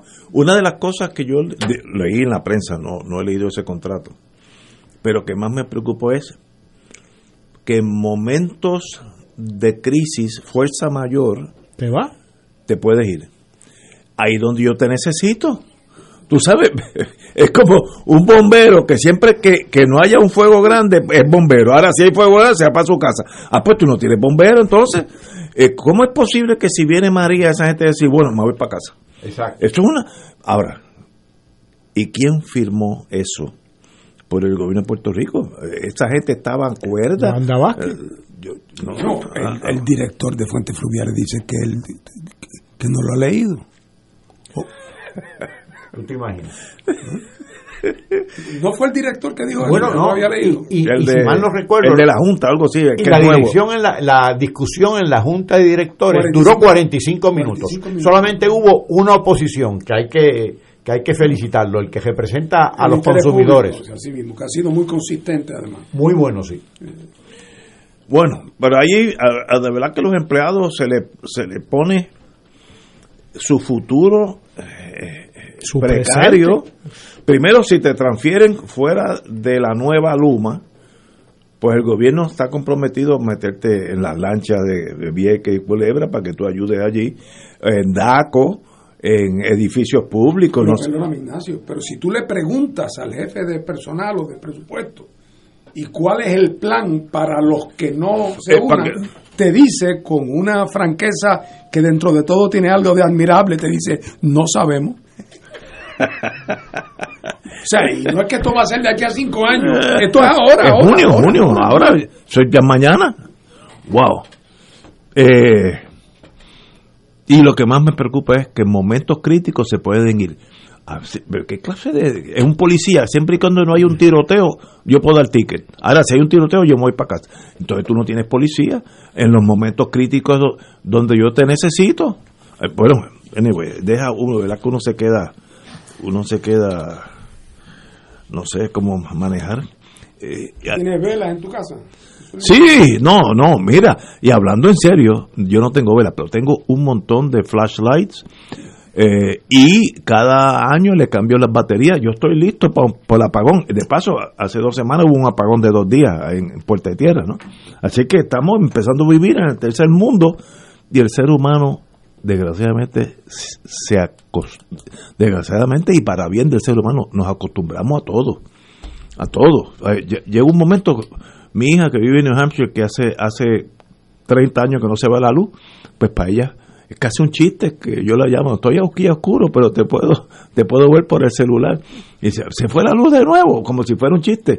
Uno se va acostumbrando y llega un momento que los boquetes en la carretera ya casi no molestan. Oye, y sabes uno se acostumbra a la vida, ¿no? ¿Sabe qué es grave también, Ignacio? De María para acá todo se le adjudica aquí a María y al COVID, este, a, este virus. Nada empezó ni con María ni con el COVID. Es verdad, es verdad. Todos los males de Puerto Rico se han intensificado, pero eran preexisten a todo esto. Todos se han intensificado, claro. La pobreza se ha intensificado, este, la politiquería se ha intensificado, todo se ha intensificado, pero todo es previo a María.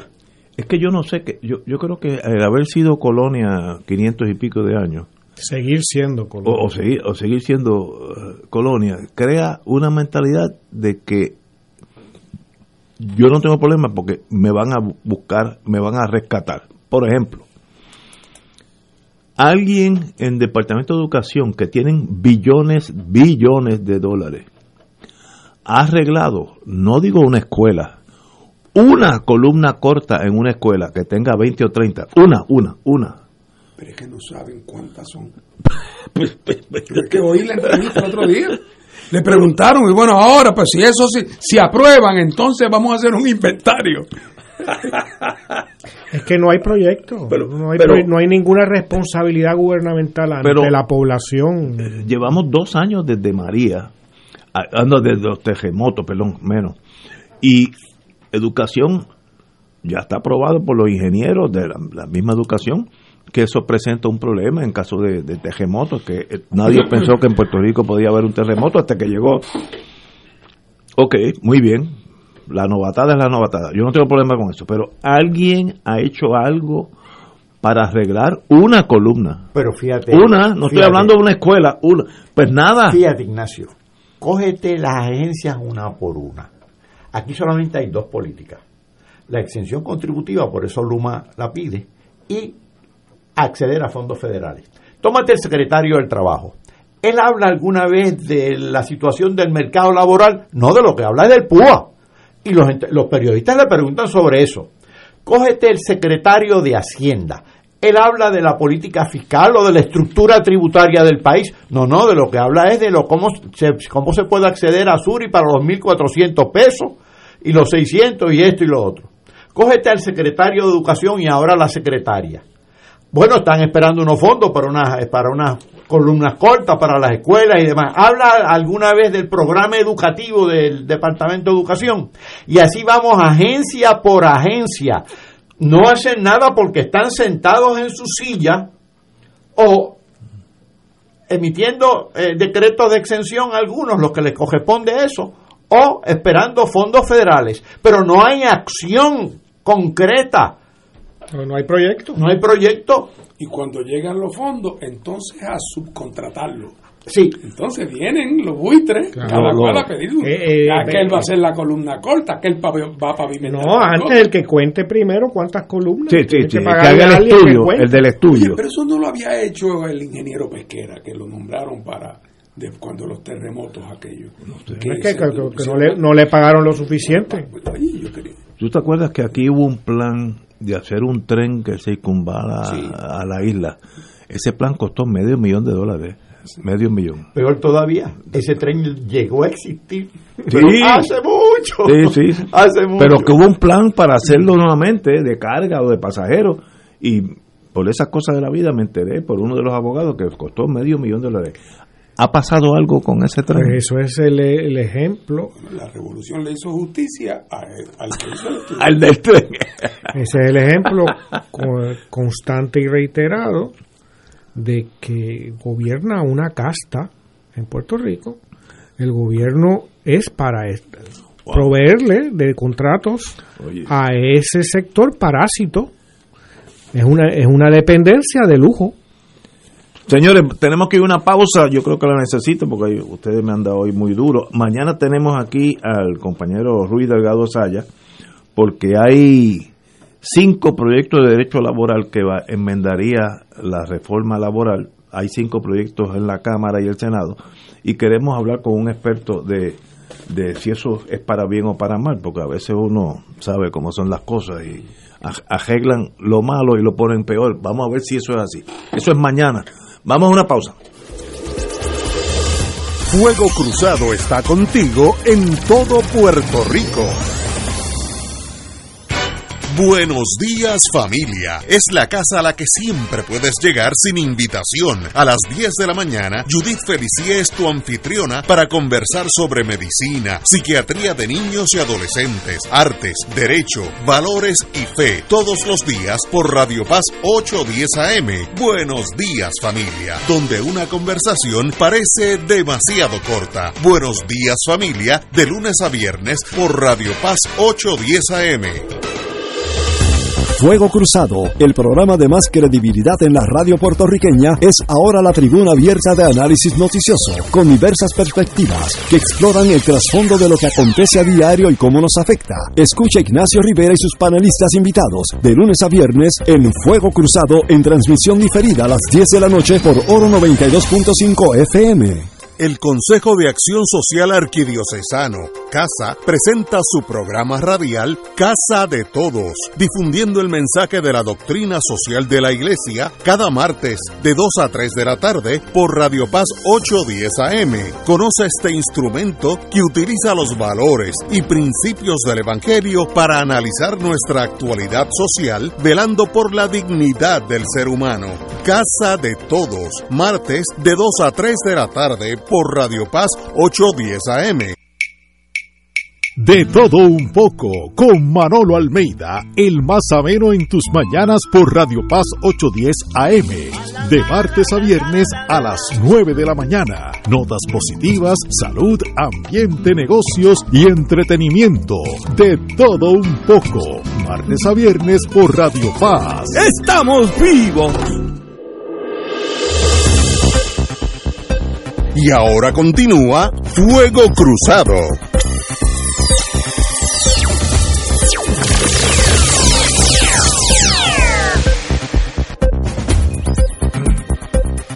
Amigos, amigas, estábamos hablando de la injerencia de los Estados Unidos, eh, Colonial Fin, sobre Puerto Rico y hay dos noticias ahora, hoy es el día de salen en diferentes páginas.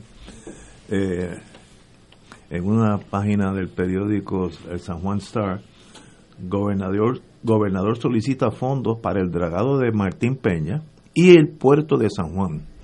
Otras palabras, está solicitando millones de dólares al cuerpo de ingenieros para que vengan y terminen el caño Martín Peña, que ha dado candela, eso lo están, lo están arreglando hace más de 20 años. Y el puerto de San Juan, que si no lo dragan, a la larga se llena, porque los ríos, Río Piedra, etcétera, etcétera, desembocan en la bahía. Y cada cuánto tiempo viene el cuerpo de ingenieros y vuelve y le saca la, el sedimento a, la, a las vías de San Juan. La, la bahía de San Juan es como una carretera, eh, tiene carretera por donde los barcos ir, entre las boyas, etcétera.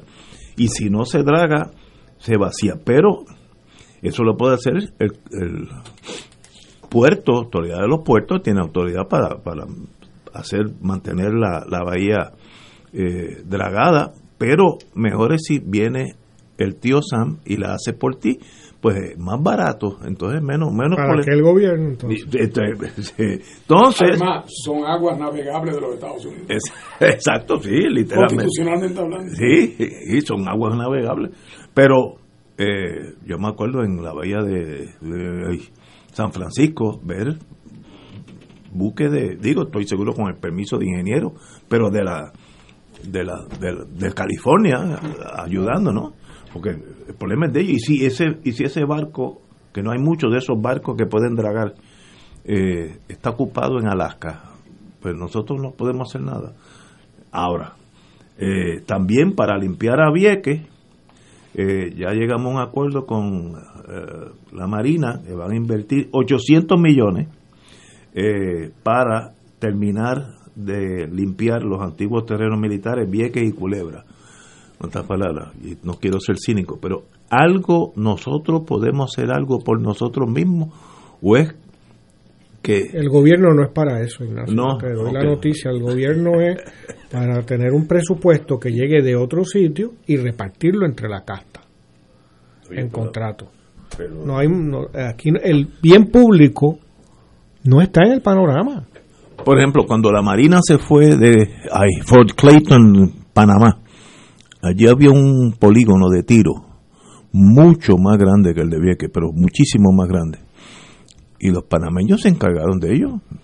Primero Estados Unidos se fue y dijo, nos vemos, allí no hay razón para, no hay jurisdicción, etcétera. Pero no, no se quejaron, pues ellos empezaron yo con su estuve- buena, con, su- con sus altas y bajas, pero Panamá se encargó de limpiar sus Pero terrenos. tú no recuerdas Y cuando nosotros. decían, tú no recuerdas cuando decían los panameños no, no son capaces de hacer Ah, de- cargo de eso, eso se va a caer, Sí, eso, sí. eh, eh, pero el mismo argumento usan aquí y mira el canal de Panamá. está funcionando. Yo estuve, se expandió de hecho.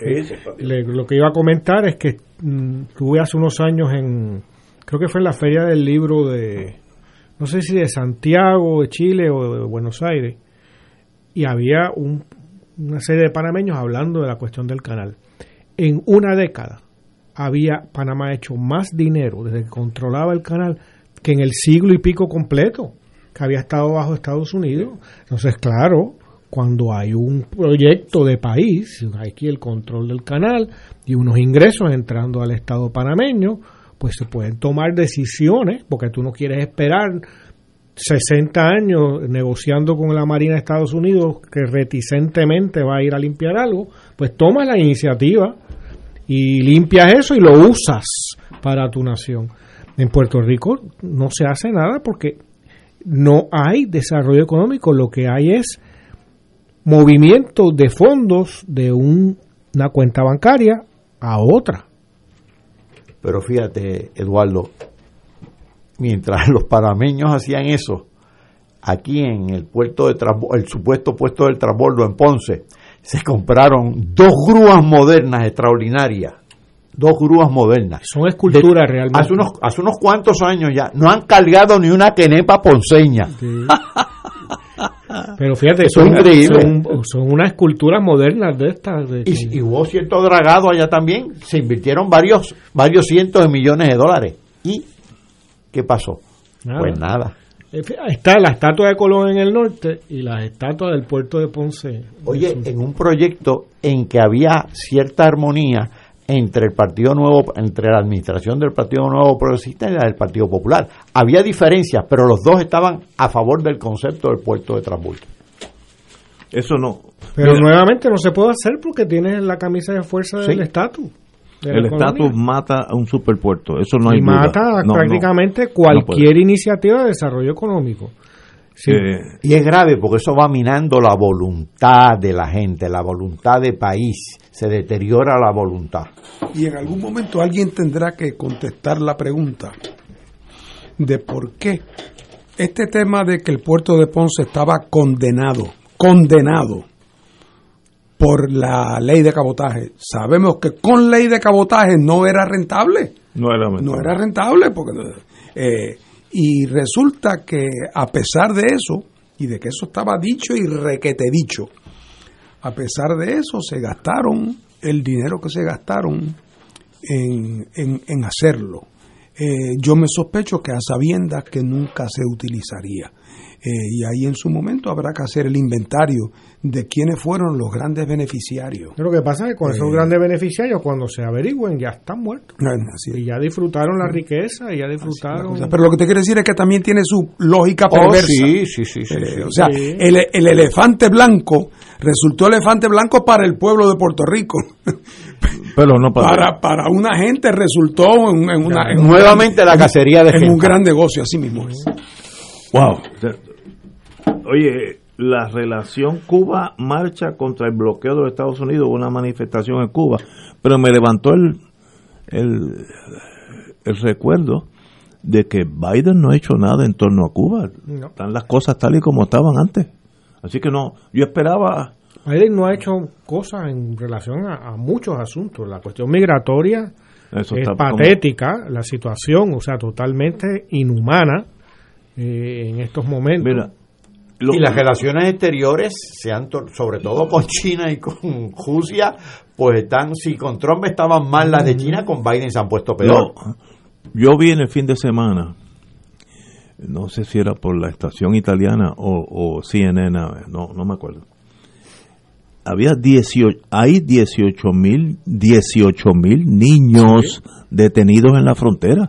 En- 18 mil. En instituciones de adultos, Ignacio, con 20 luces 24 horas al día. 18 mil. Y, es- y es un problema que no tiene fácil solución. Porque tú tampoco puedes absorber 45 millones de latinoamericanos que entren por la frontera. Estoy exagerando para probar mi punto. Pero a la misma vez, un toque de humanidad no, no te va mal. ¿Cómo, ¿Cómo un nene de 12, 13 años tú lo vas a estar preso allí en la frontera? Yo no tengo corazón para eso. Pero- Y tampoco tengo la solución, pero si el que llega allí caminando desde El Salvador, yo, yo le doy la, la puerta abierta. Pero entonces, como no, yo lo puedo decir y me quedo aquí tranquilo. Pero como, como dicen dicen los, los tejanos mayormente, pero es que van a entrar 4 o 5 millones.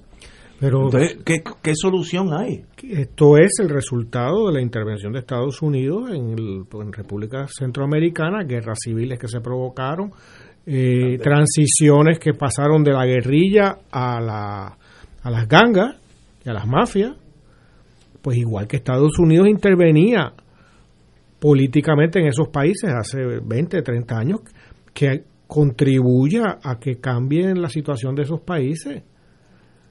Y así resuelves el problema, no resuelve, por lo menos mitigas el problema de la inmigración Pero en ahí- el lugar de origen. Estados Unidos está cosechando el caos que, Que sembró, sembró. en Sí. Centroamérica. Claro. ¿no? Sí. Eso no cabe la más Esa guerra sucia fue bien sucia y bien guerra.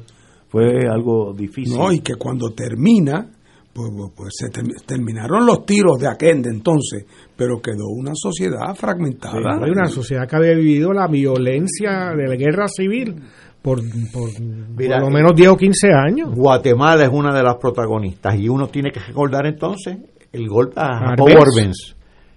Es decir, Guatemala, a- sí. aquellos, aquellos, aquellas metidas de pata, porque no se le puede llamar de otra manera, de, de la CIA y de, de- del, de- del de gobierno de, de Estados Unidos, protegiendo inmisericordiamente, con, siendo inmise- inmi- inmi- inmisericorde con el pueblo y protegiendo a la, a la United Fruit Company. Pues eso ahora se está pagando. Lo mismo está pasando ahora con Estados Unidos, lo hacen otros países, pero Estados Unidos, la crisis, la clase de crisis que está propiciando en Yemen, o sea, va a ser Sí, la, sí, sí. la hambruna, ya lo dicen las organizaciones internacionales, más grande que se conoce en la modernidad. Ya está es el ya problema está, humanitario más grande. eh, tú imagínate eso, que ya está Siria relativamente cerca, ¿no? Con toda la volatilidad de la- esa región. El problema de refugiados que ya debe haber generado y que generará, ¿no? Eso, ¿sabes? El Yemen es un país que en este momento no es viable, no, no, no funciona porque no hay un gobierno. Hay tribus. No, no hay un gobierno porque Arabia Saudita, Sí, sí, sí. con el respaldo de Estados Unidos, le está haciendo No, una no, guerra. Pero llega un momento que lo que hay es grupos armados, antagónicos unos con los otros. como Somalia, como, como, como- pero en todos esos sitios se intervino.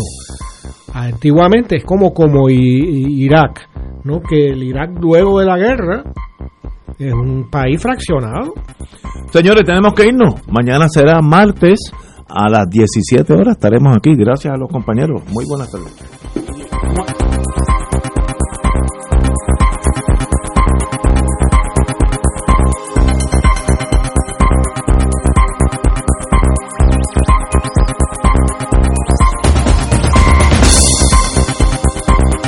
Esta emisora y sus anunciantes no se solidarizan necesariamente con las expresiones vertidas en el programa que acaban de escuchar.